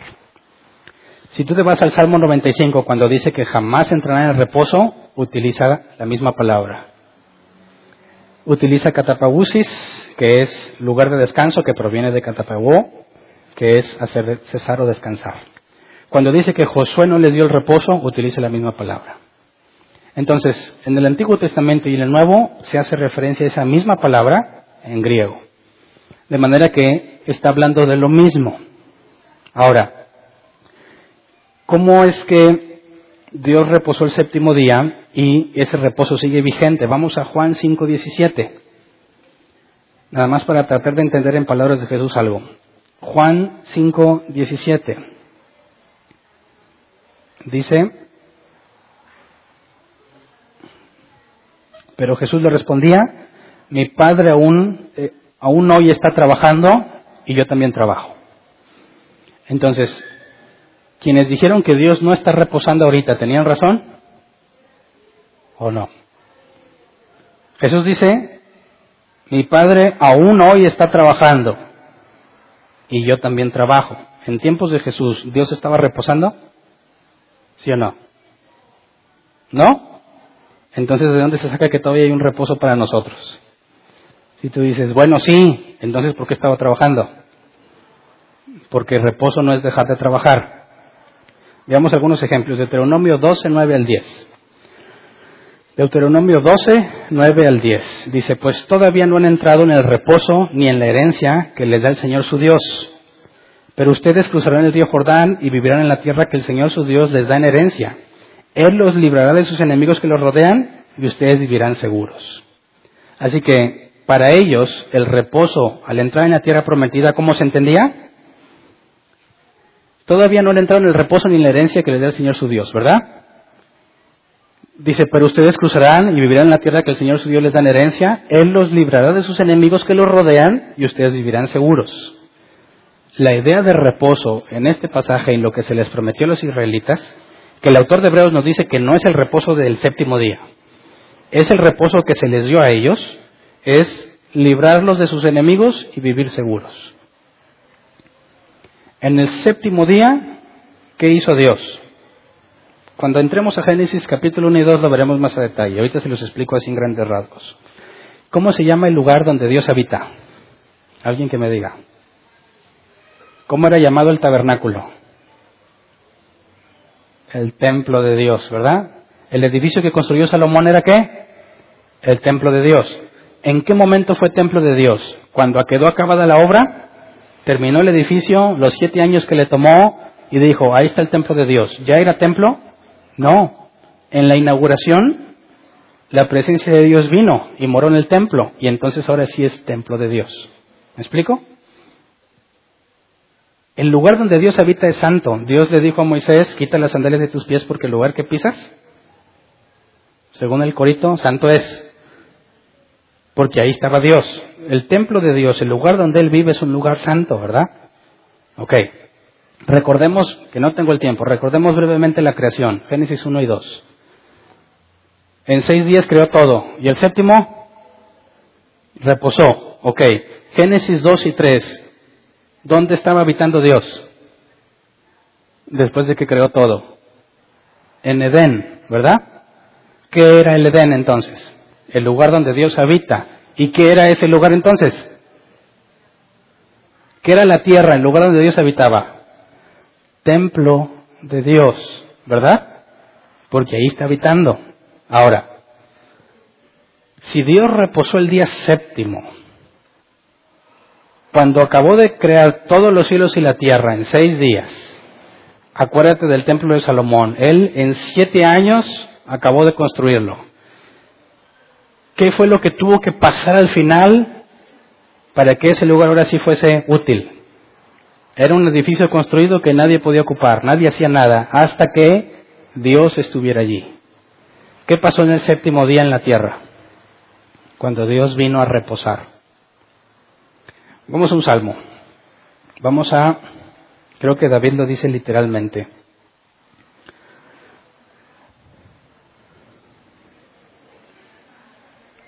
Vamos al Salmo 132, versículos 7 y 8. Salmo 132, 7 y 8 dice, vayamos hasta su morada, posémonos ante el estrado de sus pies, levántate Señor, ven a tu lugar de reposo, tú y tu arca poderosa. Luego versículo 13 y 14.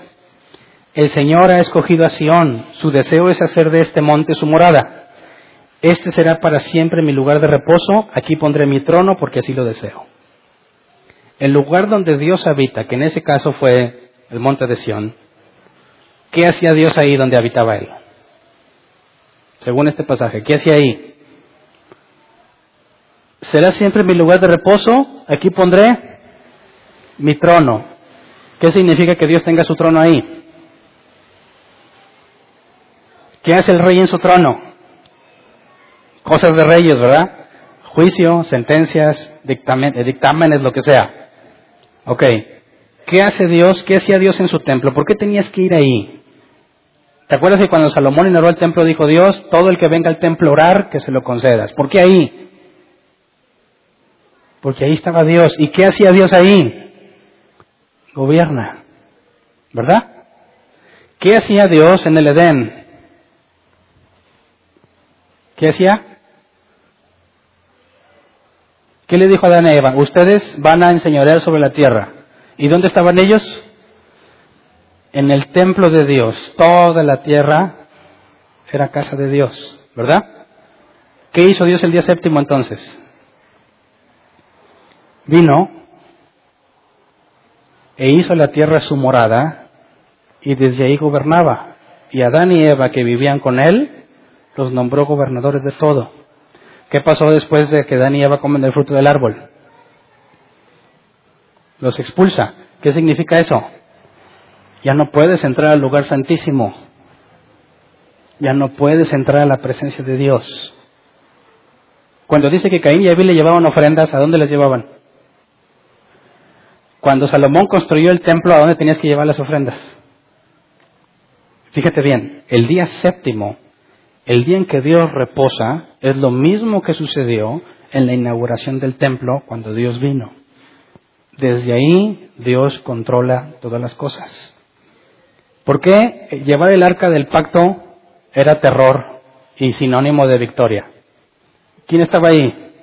Se supone que la presencia de Dios. ¿Y qué hacía desde ahí? Gobernaba. Y si llevabas el arca, llevabas el trono a pelear con Dios mismo en el lugar donde Él gobierna, es imposible vencerlo. Ahora entendamos, si el reposo de Dios a los israelitas se les dice, tendrán paz con sus enemigos, ¿verdad? Habitarán la tierra tranquilos. Vamos a Josué 11:23. Dice, así logró Josué conquistar toda aquella tierra conforme eh, a la orden que el Señor le había dado a Moisés y se le entregó, se le entregó como herencia al pueblo de Israel según la distribución tribal, por fin aquella región descansó de las guerras. Y aquí la misma palabra reposo.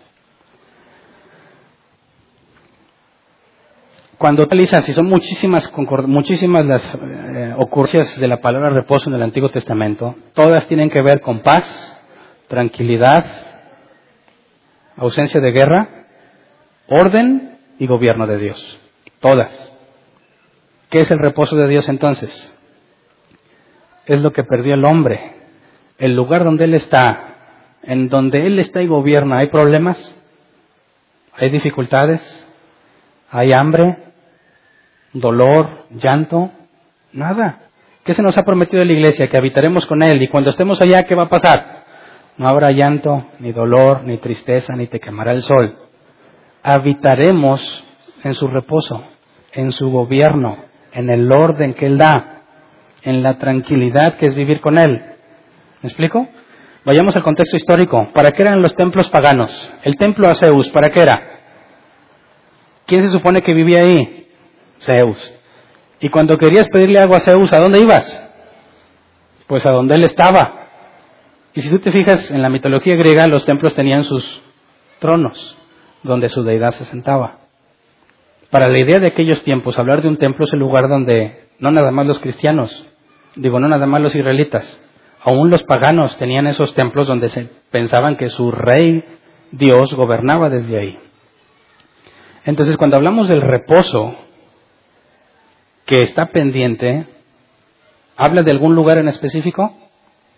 No.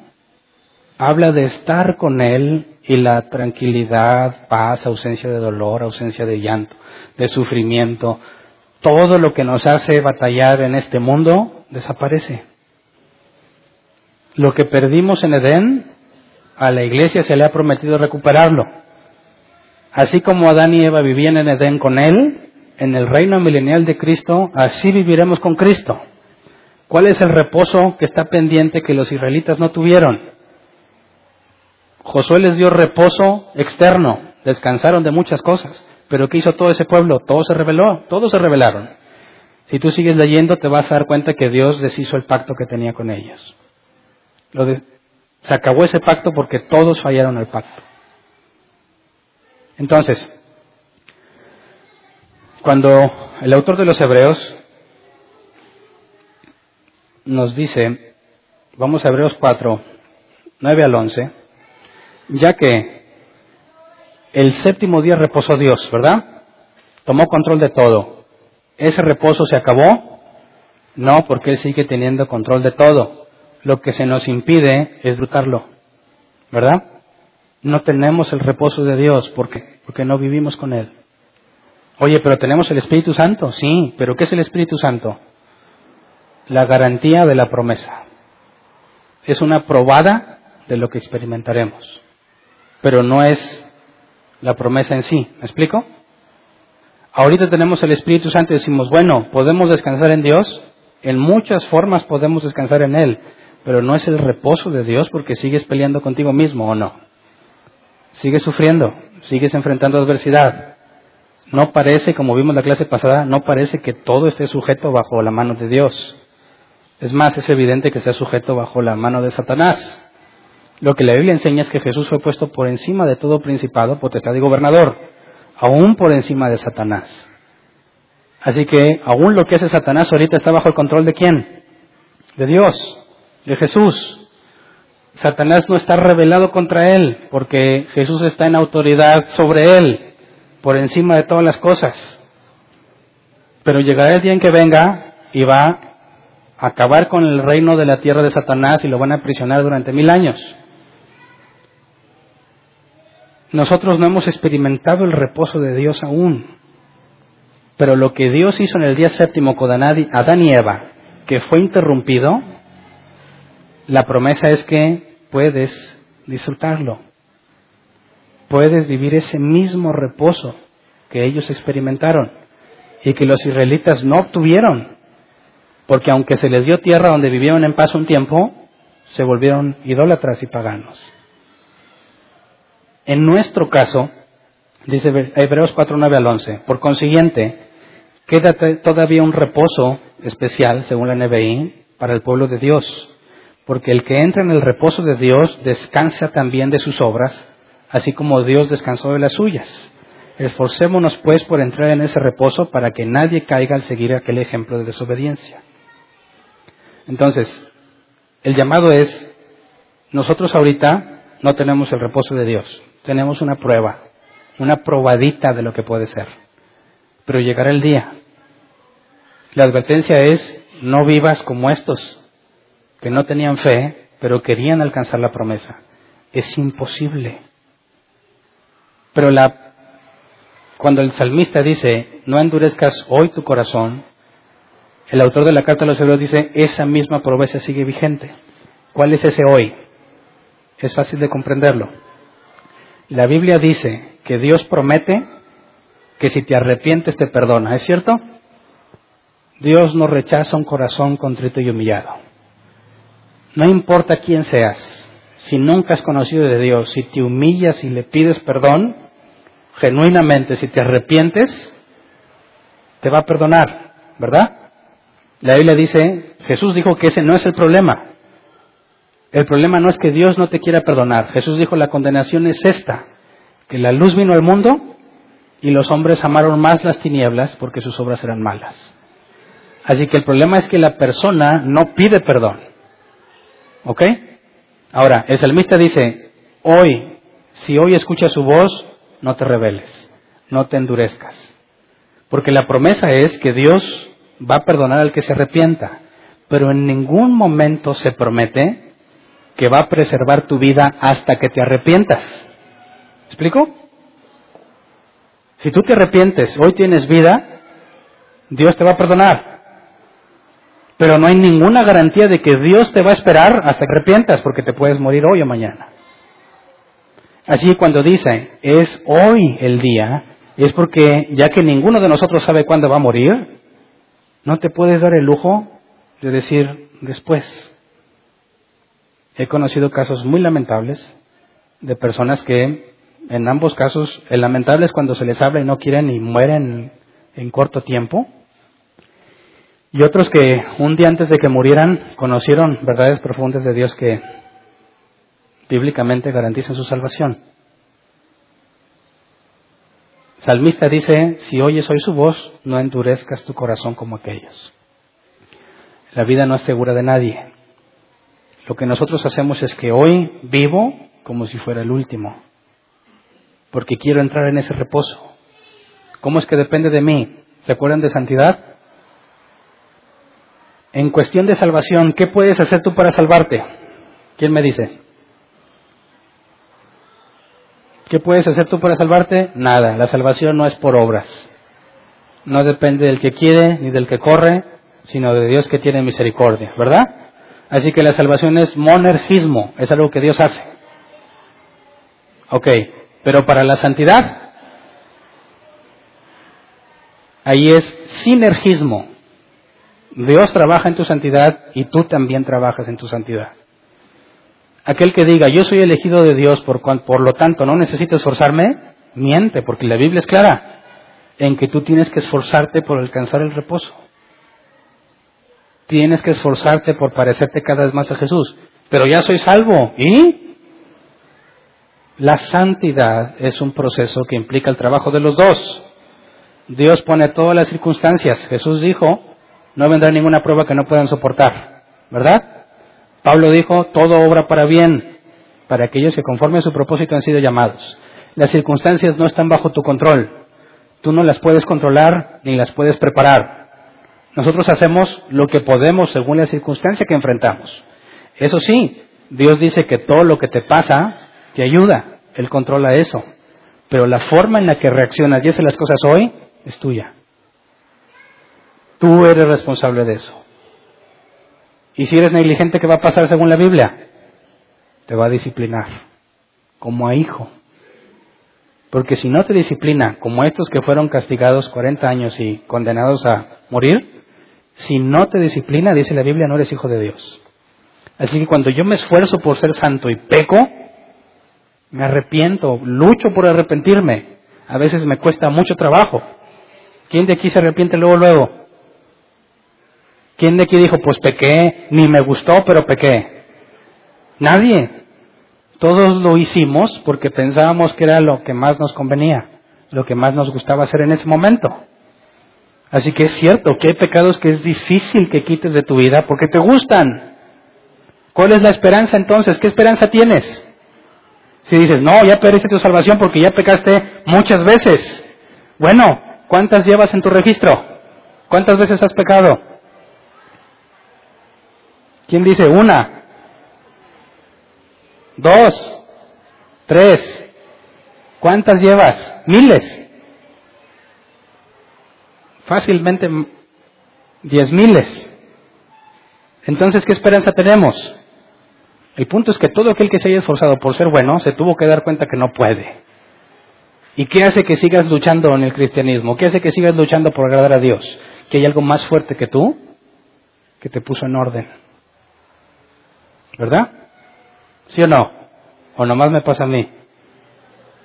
Llega el momento en que dicen que si Dios fuera mexicano nos daría chanclazos. Dios tiene una forma muy particular de disciplinarte y no falla, ¿verdad? He conocido fumadores que decían que nunca iban a dejar de fumar hasta que les dan un examen médico y algo pasa en su cerebro que en automático ya no quieren volver a fumar. Pero ¿sabes qué? La consecuencia no se eliminó. Ahora lucha con un cáncer. Pero pregúntame si volvió a fumar. Ya no. ¿Por qué? Porque Dios se aseguró que no volviera a hacerlo. ¿Verdad?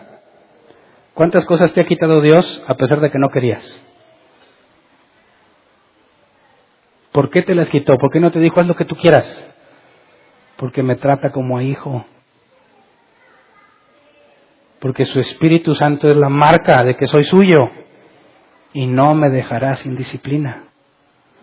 ¿Podría pasarme entonces lo que a estos? Claro que no, porque tengo fe. Nací de nuevo y tengo el Espíritu Santo. Y Jesús dijo a mis ovejas, nadie las arrebatará de mi mano. Lee Juan 6. La voluntad de mi Padre es que de los que me ha dado no pierda yo ninguno. Así que la advertencia es para los hipócritas. La advertencia es para los que quieren pasar por cristianos. Cuando llegue el día de la prueba vas a quedar en evidencia. Porque muchos dicen, ¿por qué los cristianos no son como los de antes? Antes venían persecuciones, hambres, los echaban a las fieras y aún siendo parcialmente devorados por los leones no negaban a Jesús. ¿Por qué los de ahora hace frío y no vienen? Se desvelaron la noche anterior y ya no, ya no tienen fuerzas para venir a la iglesia. Imagínate que los eches con los leones, ¿qué van a hacer? Van a negar a Cristo. Dicen, no, es que era antes, ve a Siria. ¿Qué le pasa a los cristianos en Siria? ¿No has visto los videos? ¿Cómo los ejecutan, los matan, los crucifican? Porque no niegan a Jesús. Entonces, ¿por qué algunos sí los niegan? ¿Por qué? ¿Porque perdieron su salvación? Nunca fueron salvos. Es gente sin fe. Gente que no conoce a Dios. Y cuando llega la prueba, se van por el camino que les parece mejor. Quieren regresar a Egipto. ¿Qué loco está dispuesto a dejar que lo torturen y lo maten simplemente porque no dice que niega a Jesús? Yo he escuchado que algunos dicen, bueno, yo lo diría, pero de mentiritas.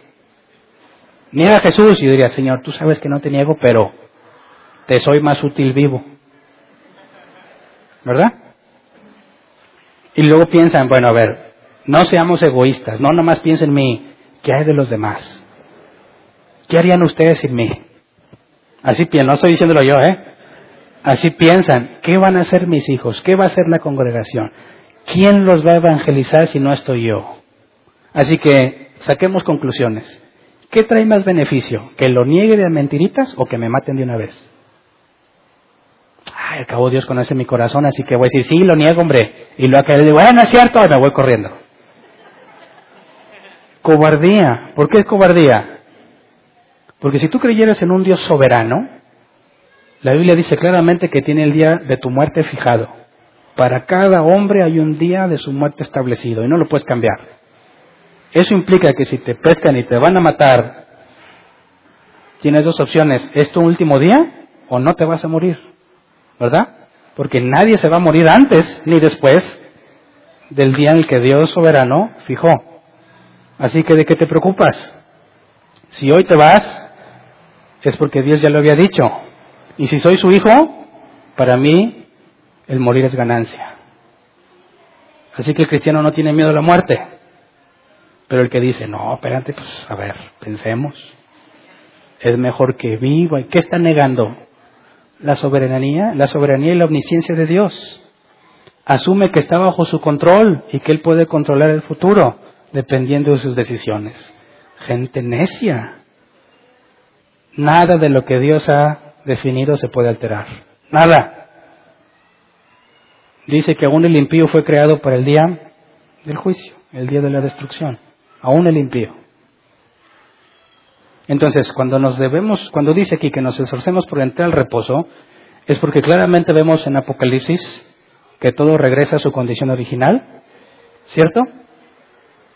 El león y el buey comen hierba, no hay guerra, no hay armas, no hay comercio, no hay rivalidades, ni dolores, ni contiendas. Vivimos y vemos, vivimos con Jesús y lo vemos cara a cara, tal como Adán y Eva lo vieron, pero Adán y Eva no estaban agradecidos de nada, ¿verdad? ¿Y nosotros? Viviremos eternamente agradecidos porque todo lo que hemos vivido aquí permanece con nosotros. Habrá una gratitud y una humillación que Adán y Eva no tenían.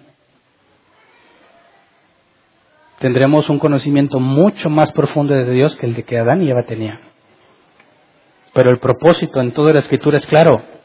Dios quiere llevarte a su reposo, al que originalmente estaba planeado para nosotros. Y la advertencia es, procura entrar en él hoy. Tú no sabes si es tu último día o si quizás lo es mañana. Lo que sí sabemos es que todos rendiremos cuentas ante Él. Así que si eres cabra loca, no pierdas el tiempo. Me han preguntado, Hernán, ¿soy o no soy cristiano? ¿Me preguntas a mí? ¿Piensas que yo te lo voy a decir? Si tú no lo puedes decir de ti mismo, ¿qué esperas que yo diga? ¿Sigo yendo o no voy a la iglesia? ¿Qué le dirías? Sí, mira, échale ganas. En una de esas quizás Dios te, te ilumina. Y dicen, es mejor que estés aquí a que estés en el mundo. De perdido mientras estés aquí, aunque no te interese, en una de esas Dios te toca. Un día que hagan el llamado. Lo malo es que yo no hago llamados.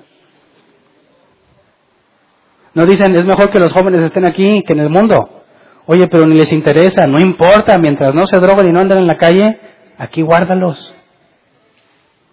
Claro que no. ¿Para qué los llevas a perder el tiempo? La respuesta es simple, ¿vengo o no vengo a la iglesia? ¿Soy cristiano o no? ¿Me esfuerzo o no? ¿Sabes qué? Haz lo que más desees. Así de simple. ¿Qué es lo que más deseas? ¿Irte a lo que hacías antes? Hazlo. Oye, pero Hernán, pues se supone que tú eres pastor. Pues por eso te lo digo. Las cabras locas no, no van a durar mucho tiempo aquí. Pierden su tiempo las cabras locas y son infelices innecesariamente. Si tu deseo no es estar aquí, sino en otra parte, ve y cúmplelo. Es lo mejor que puedes hacer por ti mismo. Pero si tu deseo es Dios, si tu deseo es conocerlo cada vez más, y pecaste, levántate. Porque la Biblia dice que ya se te concedió la salvación. Y que si no es por obras, no depende de ti. Y si no depende de ti, no la puedes perder. ¿Cierto? Esa es la esperanza de todo cristiano genuino. Que si caigo, Dios es fiel y justo para perdonarme. No por mis méritos, sino por los de Jesús. Así que nadie se pregunte si debe venir a la iglesia o no, sin examinar su deseo más profundo. ¿Qué es lo que internamente deseas? Piénsale bien, porque el futuro bíblico es estar con Dios, conocerlo, convivir con Él, y si no soportas una predicación bíblica, ¿qué te hace pensar que vas a soportar la eternidad con Él? ¿Verdad? Entonces, no nos está hablando la carta de los hebreos, aunque más adelante todavía hay otra referencia, no nos está hablando de que te puedes perder en tu camino de salvación. Nos habla de ser congruentes. Esfuérzate por entrar en ese reposo, por estar con Él, donde todo estará en orden, donde ya no vamos a experimentar ningún sufrimiento. Y si tenemos los ojos puestos allá, despreciaremos todo lo que este mundo ofrece, porque es de tontos cambiar lo eterno por lo temporal. ¿Verdad? Entonces, ¿entendemos el reposo que está pendiente? ¿Sí? O decir, ¿Dios está reposando todavía o no? ¿Sí o no? Levante la mano el que dice que Dios ya no está reposando. ¿Ok? Levante la mano el que dice que Dios sí está reposando. Bueno, les digo la respuesta bíblica. Si el reposo es gobierno, tranquilidad, paz, control y bienestar, ¿en algún momento Dios ha dejado de hacer eso? ¿Sí o no? ¿Podrá Dios dejar de gobernar las cosas?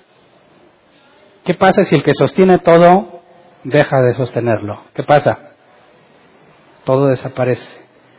Lo que Dios hizo en el día séptimo, ordenar y controlar el universo, ¿lo ha dejado de hacer?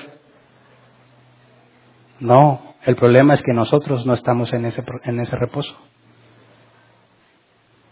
Así que no puede decir que Dios dejó de reposar, no existirías para decirlo.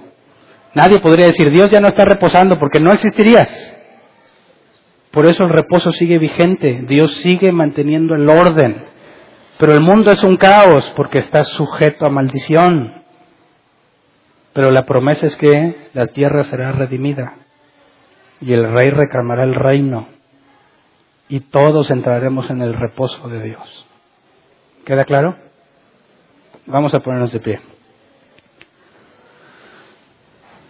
Pidamos esto a Dios de manera sincera. Yo sé que si eres cabra loca no me lo vas a decir, ¿verdad? No necesito saberlo. Pero tú sí necesitas saberlo. Necesitas sincerarte contigo mismo. Y decidir que no vale la pena perder el tiempo aquí si tu deseo es estar en otra parte. Pero si tu deseo es conocerlo, si tu deseo es experimentar quién es Dios, aunque tengas pobreza, enfermedad y miseria, si realmente para ti lo más valioso es Dios, entonces pidamos conforme dice la Escritura, que nos conceda arrepentimiento y disciplina. ¿Quién de aquí necesita disciplina? Oye, hay algunos que no. Dicen, no, aquí todo tranquilo. ¿En serio? ¿En serio alguien puede decir que no necesita disciplina? ¿Ahorita estás perfecto?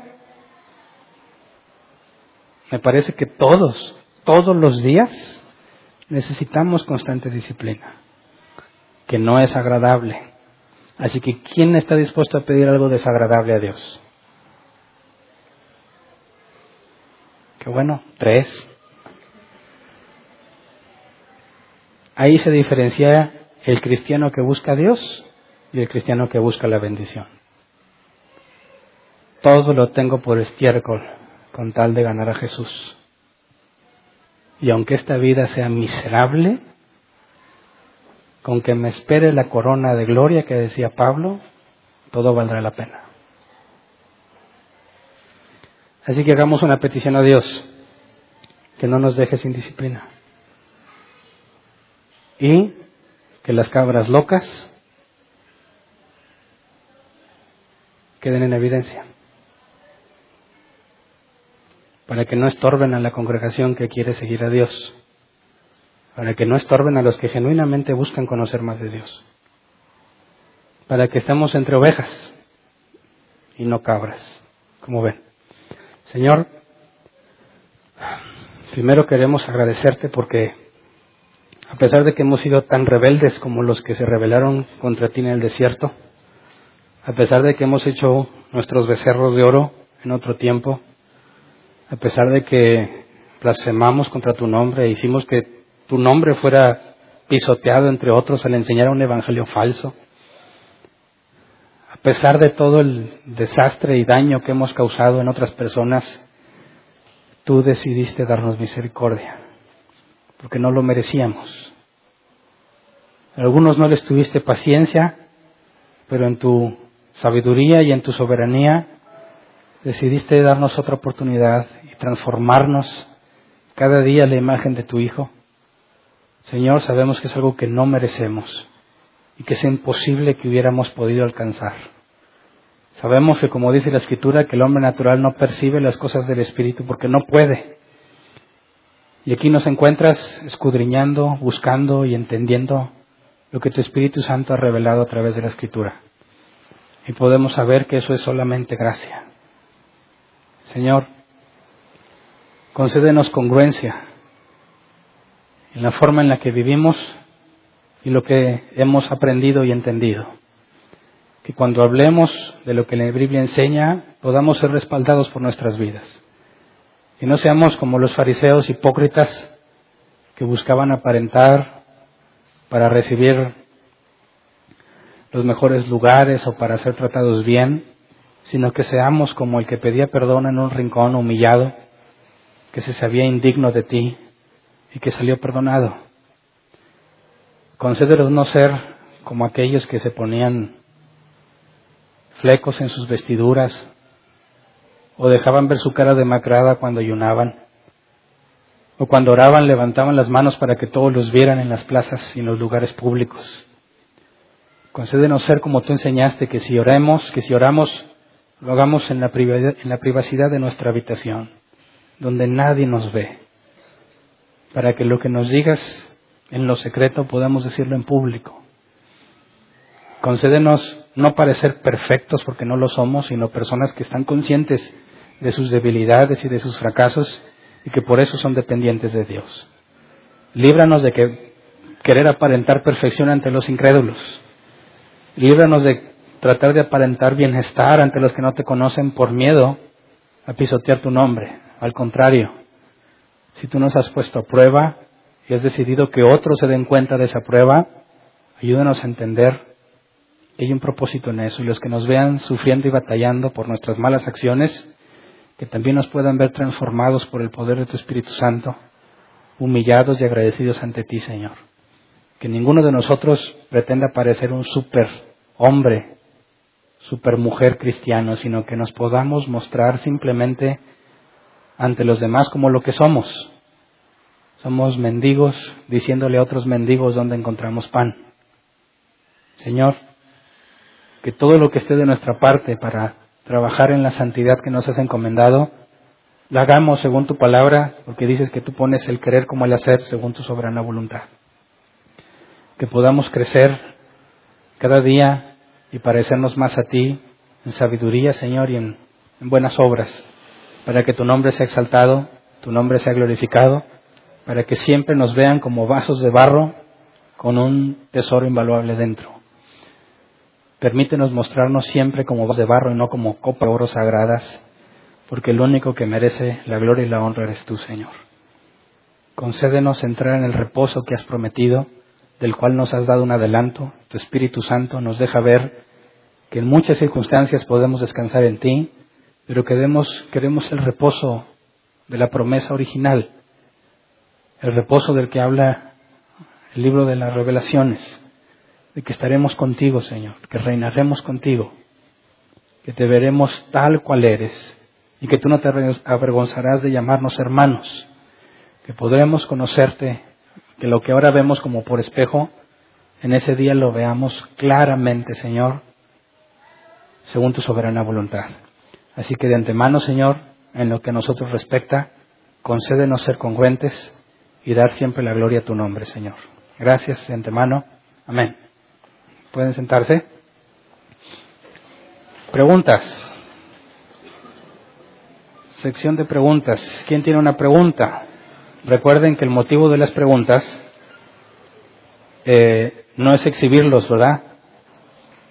Es que de tu pregunta se pueden beneficiar los demás que tengan alguna duda, ¿verdad? Cuando tú externas tu pregunta, permites que todos podamos aprender a raíz de lo que preguntas. Entonces, si tienes una pregunta, levanta la mano y te llevan el micro. ¿Alguien tiene una pregunta? A la una. Acá. ¿Me ayudan con el micro, por favor?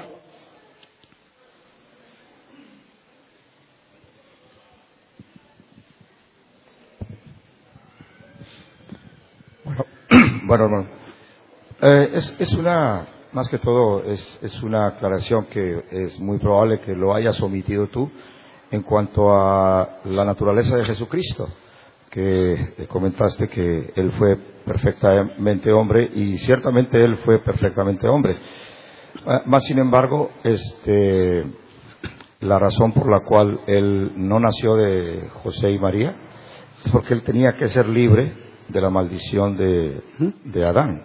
Entonces, al, al, nacer, la, la, maldición se transmite a través de los hombres, ¿verdad? porque Dios le dijo a Adán, por por causa de tu mandilonería, maldita será eh, toda la tierra. En cierta manera. Entonces, no le llaman el pecado de Eva, aunque Eva pecó primero, sino es el pecado de Adán. Nosotros tenemos una responsabilidad. Entonces, el pecado se transmitió a través del hombre y al nacer el Señor Jesucristo del Espíritu Santo, obviamente lo hace ser el libre de pecado. ¿Ya? Ese era. Ok. Muy bien. Lo vimos en otro tema, por eso no lo detallé hoy. Ah, okay. Fue como nosotros, pero sin pecado. Y al hablar de sin pecado, implica lo que correctamente comentas. Al que no cometió pecado. Exactamente. ¿Alguien más? Allá atrás. Sí. Pensé que no te habían visto. Eh, con respecto a los, a los judíos, que no que quieren seguir respetando el Sabbat. O sea, ellos entonces no han entendido que es el, el día de reposo. O sea, ellos siguen pensando y todo el tiempo creyeron que era un día de guardar, de no trabajar, de descansar. Sí, porque desde su perspectiva eso es lo que agrada a Dios, ¿verdad? Desde el Nuevo Testamento se enseña que eso era algo que apuntaba a lo que sucedería el guardar el reposo era la promesa de que un día entraríamos ahí. Todo el sistema sacrificial en el templo y todo es lo que Jesús haría en un momento determinado. Entonces, para nosotros es claro que el Antiguo Testamento hablaba de las cosas que iban a suceder, pero para ellos siguen siendo cosas vigentes, aunque no tienen templo, ¿verdad?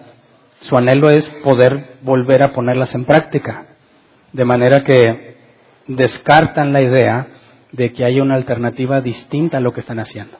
El punto central es que el autor de Hebreos dice, bueno, ellos pueden esforzarse lo que quieran por cumplirlo, por dentro siguen siendo los mismos, ¿verdad? Nosotros, aunque no hagamos todo ese sistema sacrificial, tenemos el Espíritu Santo. Así que no es cuestión de si guardas el Shabbat o no, ya que si tienes el Espíritu Santo, no necesito un día para consagrarlo a Dios, estoy consagrado a Dios todos los días, ¿verdad? El sistema cambia completamente. Ellos, por más que hicieran cosas y cumplieran con reglas, no había nada que pudieran hacer para ser transformados en lo interno. Nosotros, sin pedirlo, sin guardar, en total ignorancia, lo primero que se nos concede es el Espíritu Santo. Entonces, el vivir bajo el Espíritu Santo nos lleva al cumplimiento de muchas de las cosas que están escritas en el de Moisés, aún inconscientemente, si somos guiados por el Espíritu Santo. El problema de los judíos ortodoxos es que niegan eso. Por eso tratan de volver a ser lo que en cierta forma ellos sentían los acercaba a una comunión con Dios. Jesús fue claro en cuanto al día de reposo, ¿verdad? Cuando le dijeron, oye, ¿por qué cortan espigas en día de reposo? Jesús les habla que no se trata de eso, no se trata de lo que haces. El reposo es para el hombre, no el hombre para el reposo. Por medio de mandamientos humanos querían restringir algo que no implicaba ausencia de trabajo. Dijo, hipócrita, si tu, burro, si tu burro cae en un pozo, ¿quién no lo saca? No puedes dejar de hacer el bien en día de reposo, dijo en la sinagoga también. Entonces, se perdió completamente el enfoque de entender que lo que Dios estaba estipulando en el día de reposo y en todo eso, apuntaba a lo que Dios haría. ¿Sí? Correcto, gracias. De ahí la incongruencia de que un cristiano quiera hacer esas cosas, ¿verdad? no tiene sentido. ¿Alguien más? Ahora, no vayan a pensar que el domingo es nuestro día de reposo, ¿verdad? No tiene nada que ver. Buenas tardes. Buenas tardes. Eh, entiendo que se planteó como el mensaje una advertencia a los incrédulos, Ujú. de modo que no se puede perder esa, esa salvación. Mi duda es por qué en el versículo 1 del capítulo 3 y en el 12 el autor se dirige a ellos como eh, hermanos santos y mirad hermanos, como Sí. si fuese para... Mi duda es si lo está haciendo como una generalización de a todos los que están ahí. Sí, mira, tratemos de ponerlo en un caso práctico. Ananías y Zafira, ¿lo ve- ¿los veían como hermanos en Cristo? ¿Eran miembros de la congregación? ¿Alguien dudaba de ellos? No. ¿Qué pasó con ellos? Fueron puestos en evidencia de que no eran de Dios, ¿verdad? Trataron de mentir al Espíritu Santo. ¿Cómo le hicieron para darse cuenta? Pedro, por medio del Espíritu Santo, se le revela lo que hicieron, ¿verdad? Entre nosotros, ¿puedes asegurar que todos son ovejas de Cristo? Pero les llamamos iglesia, son los santos, y algunos hasta les podemos decir hermanos. El punto es entender la parábola del trigo y la cizaña, crecen juntos hasta el día de la siega. Y llega un punto en el que son muy parecidos, casi idénticos, ¿verdad? Hasta que se trata del fruto. La cizaña no da y el trigo sí. Entonces puedes ver claramente quiénes son. Si nuestra responsabilidad es la santidad, y yo tengo la responsabilidad de exhortar a todos a que sean santos, ¿cómo le hago para dirigirme a unos sí y a unos no si está lejos de mi conocimiento quién es oveja y quién es cabra loca? Entonces, cuando se habla de una exhortación de esa forma, dice, aguas, no nos vaya a pasar lo mismo, tanto los elegidos como las cabras locas deben de poner atención. Los elegidos, porque es mi tarea trabajar en mi santidad y no confiarme y vivir como si ya estuviera todo asegurado. Se me demanda que me esfuerce y viva como si yo no fuera, como si yo no tuviera certeza de la salvación. ¿Me explico? Y el, la cabra loca va a escuchar y tú crees que se va a poner a trabajar y se va a corregir? No, porque es imposible que el que, ten- que el que no tiene el Espíritu Santo entienda y comprenda las cosas de Dios. Entonces la aceptación va para en general. Los únicos que se van a ocupar en avanzar son los elegidos. Y las cabras locas, lo que oyen por aquí, les va a salir. Entonces la advertencia es válida para todos, pero si te fijas claramente explica que son los incrédulos, los que no tuvieron fe, los que cayeron en ese caso. Imagínate que yo quiero exhortar a todos a que caminen en santidad y que hagan lo que a Dios le agrada. ¿Tendría que ponerme a elegir uno por uno a ver quién tiene fruto de que es cristiano y quién no? Yo hago la advertencia a todos porque está lejos de mi conocimiento saber quién es. Pero, gracias a Dios, se especifica, todo el que no tenga fe le va a pasar como este. Si en esta predicación hay personas que dicen, ¿sabes qué? Entiendo y quiero avanzar y me voy a ocupar, y lo hacen, dan evidencia de que el Espíritu Santo está en él. Las cabras locas podrán decir, ah, sí, y van a seguir iguales. Entonces, la exhortación que se hace a una iglesia en general, aunque sea de advertencia, ¿quiénes son los únicos que la tomarían en cuenta? Los elegidos, ¿verdad? Y cuando la cabra loca quede manifiesto y podrá decir, bueno, no podrá decir, a mí nunca me dijiste, a mí nunca me enseñaste, a mí nunca me advertiste. Sí te advertí, sí te enseñé, pero no quisiste hacerlo. ¿Me explico? Tratar de pensar que es genérico y de que todos les puede pasar esto, tendrías que explicar cómo es que todos no tenemos fe para caer ahí. ¿Verdad? Como dice ahí, eso le pasó a los que oyeron el mensaje pero no se unieron en la fe. Yo pienso que esa es la parte clave que demuestra que nadie con fe le va a pasar eso. ¿Sí me explico? Sí. Bueno, se me vino otra en, lo que explicabas. Eh, ¿Qué tan correcto sería entonces dirigirse a una persona en- dentro de la congregación como hermano? O, A eso yo le he dicho muchísimas veces, que no lo hagas a la ligera. ¿A quién de aquí le digo hermano? A ver, levante la mano. Nadie. ¿Por qué? ¿Porque los veo como una bola de incrédulos? No, porque la Biblia dice no ponga las manos a la ligera. Ahora, no significa que dude de todos, sino que quiero demostrar que no es algo que se diga como cualquier cosa, ¿verdad? Los cristianos a todo mundo le dicen hermanos y se perdió completamente el sentido de esa palabra. Podemos ver que Pablo le dijo a Timoteo, mi hijo, mi colaborador, verdadero hijo en la fe. Habló de las tesalonicenses diciendo que estaba seguro de su salvación, pero no le dijo lo mismo a los corintios. No dice lo mismo el autor de los hebreos. Entonces, a ciertas personas que tú conoces y que tienes la evidencia, le puedes decir hermano, no cualquier hombre o mujer que diga que es cristiano. ¿Me explico? Ojalá que entre cristianos se retomara el verdadero significado de la palabra hermano y que cuando nos decimos hermanos sea con evidencia de la vida en Cristo de la otra persona y que sea como un testimonio a su favor. ¿Alguien más?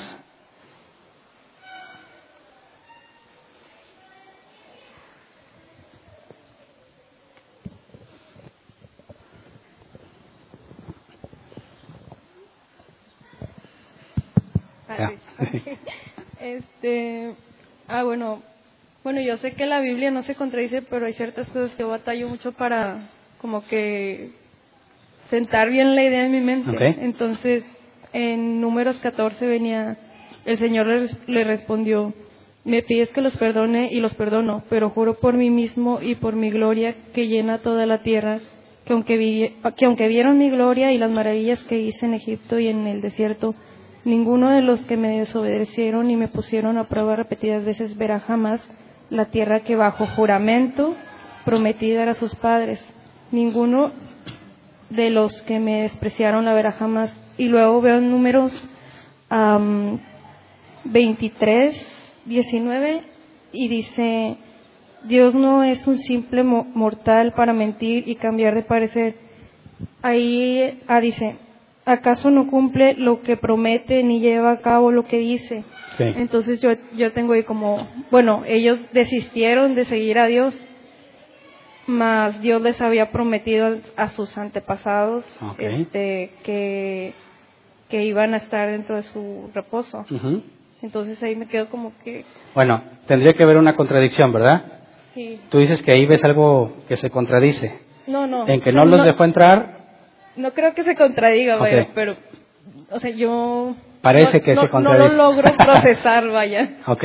Sí. Eh, Habría que entender, para que exista una contradicción, Dios tendría que haber dicho sí y luego no en la misma cosa, en el mismo sentido, ¿verdad? Si yo digo, por ejemplo, este atril es negro, pero es azul, es una contradicción, o es negro o es azul. Ok, entonces cuando Dios hace un juramento de que recibirían la tierra, tú misma lo leíste, ¿a quién le hizo el juramento? A sus antepasados. Ok. ¿A ellos se los juró que ellos entrarían? A los que, a los que no entraron. Dios les dijo, ¿ustedes les juro que les voy a meter en la tierra prometida? Mm, No. No. Más a sus Entonces. ¿Dios falló en su juramento con ellos? No, porque van a entrar los hijos. A los antepasados les dijo, a sus descendientes les daré la tierra, ¿verdad? ¿Dijo exactamente a cuáles? Mm, No. No. Entonces, todos esos que murieron en el desierto, mayores de 20, 20 años o más, murieron, dijo, pero los hijos entrarán, ¿verdad? El juramento sigue, se cumplió, ¿no? Los descendientes de los antepasados entraron, ¿verdad? O sea, ellos, esos descendientes no, más otros. Ah, es que el punto es que no especificó sí. cuáles sí, cuáles no. El juramento Ah, es, tus descendientes la recibirán, y fue cierto, ¿no? Todos los hijos de los que se murieron la recibieron. ¿Eran descendientes de sus antepasados? Sí. ¿Y cómo es que dice que los hijos, bueno, los hijos de ellos la recibieron? O sea, no. La no tierra, el- la tierra prometida. La promesa es que les entregaría esa tierra. Lo juró y lo cumplió. Que en su camino diga Dios, yo juré los descendientes, pero no dio santo y seña de quiénes, ¿verdad? Si en el camino Dios detecta una bola de falsos que nomás quieren el beneficio y decide matarlos a todos, para que solamente los que estaban buscando, que soportan el desierto y que están listos y confían en Dios la tomen, no es para nada modificar el juramento que hizo. Por eso no hay nada que se oponga entre sí, entre lo que finalmente sucedió y lo que Dios había prometido inicialmente. ¿Sí me explico? Sí, gracias. ¿Alguien más? Habían levantado la mano ahí atrás, ¿verdad?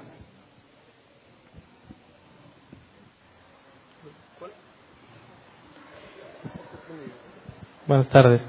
Buenas tardes. Este, quisiera entender un poquito más cómo trabaja la, la sinergia entre Dios y ser santo uno con Él. O Sí. sea, quisiera entender un poquito más ese aspecto. La palabra santo en griego, agios, es apartado para. no significa sin pecado, ¿verdad? Apartado para Él. Ok. ¿Cómo es que yo me santifico cada vez más? Dejando hacer cosas propias del mundo y haciendo más las cosas que Dios me pide en su voluntad revelada, ¿verdad? Buscar todo lo bueno, lo amable, todo lo que tiene que ver con el correcto comportamiento de un hijo de Dios. Cuando recién nos convertimos a Cristo, estamos en cierta forma felices y contentos, pero hay muchas áreas en las que no tenemos dominio. Y Dios en su misericordia a veces nos quita problemas que ni nos costaron. Por ejemplo, a mí me quitó el vicio del tomar y de fumar. Ni siquiera se lo pedí y de un día a otro me lo quitó. Ah, pero no me quitó problemas de orgullo. No me quitó problemas de envidia. No me quitó muchos otros problemas, sino que me hizo luchar y batallar y esforzarme y pasé situaciones difíciles, penosas, humillantes, hasta que Dios me hizo, en cierta forma, cambiar las cosas que hacía. Entonces, cuando hablamos de la santidad, lo que me corresponde a mí es esforzarme por hacer lo correcto por decidir lo que Dios quiere en cada situación que se presente. Las circunstancias que se presentan, la Biblia es clara, Dios las controla. Entonces no me preocupo si mañana tengo o no tengo, me preocupo ahorita si puedo o no puedo. Si mañana Dios decide, espero que no, pero si Él decide que caigo en el hospital muy enfermo, no hay nada que pueda hacer para evitarlo. Pero mi enfoque va a ser que aunque esté ahí moribundo, seguiré glorificando a Dios. Pero tal vez me pase como a Job, que Job el machín al principio, ¿verdad? Y luego después ya, no, pues que venga Dios y me lo diga en mi cara, es injusto. Dios viene y le da una santa arrastrada y Job dice, me humillo. De oídas te había oído, pero ahora mis ojos te ven. Job hizo lo que pudo, lo mejor que pudo hasta que no soportó y explotó. Y al explotar, Dios lo corrige, le da una lección y entonces vemos que Job cambia. Ahí está el punto. Nosotros hacemos lo mejor que podemos, pero no seas hipócrita. No le digas a Dios, Dios, gracias por lo que me das y por dentro estás echando pestes, que no aguantas. Dile, Dios, ¿sabes qué? Ya no aguanto, ya no lo soporto. Y así, dile tal cual eres, porque también hay propósito en eso. Te deja ver cómo eres realmente por dentro. Entonces, ese es el trabajo que nos corresponde como cristianos y esa es la santidad en la que nos debemos enfocar. ¿Sí queda más claro? ¿Alguien más? ¿Había levantado la mano por acá?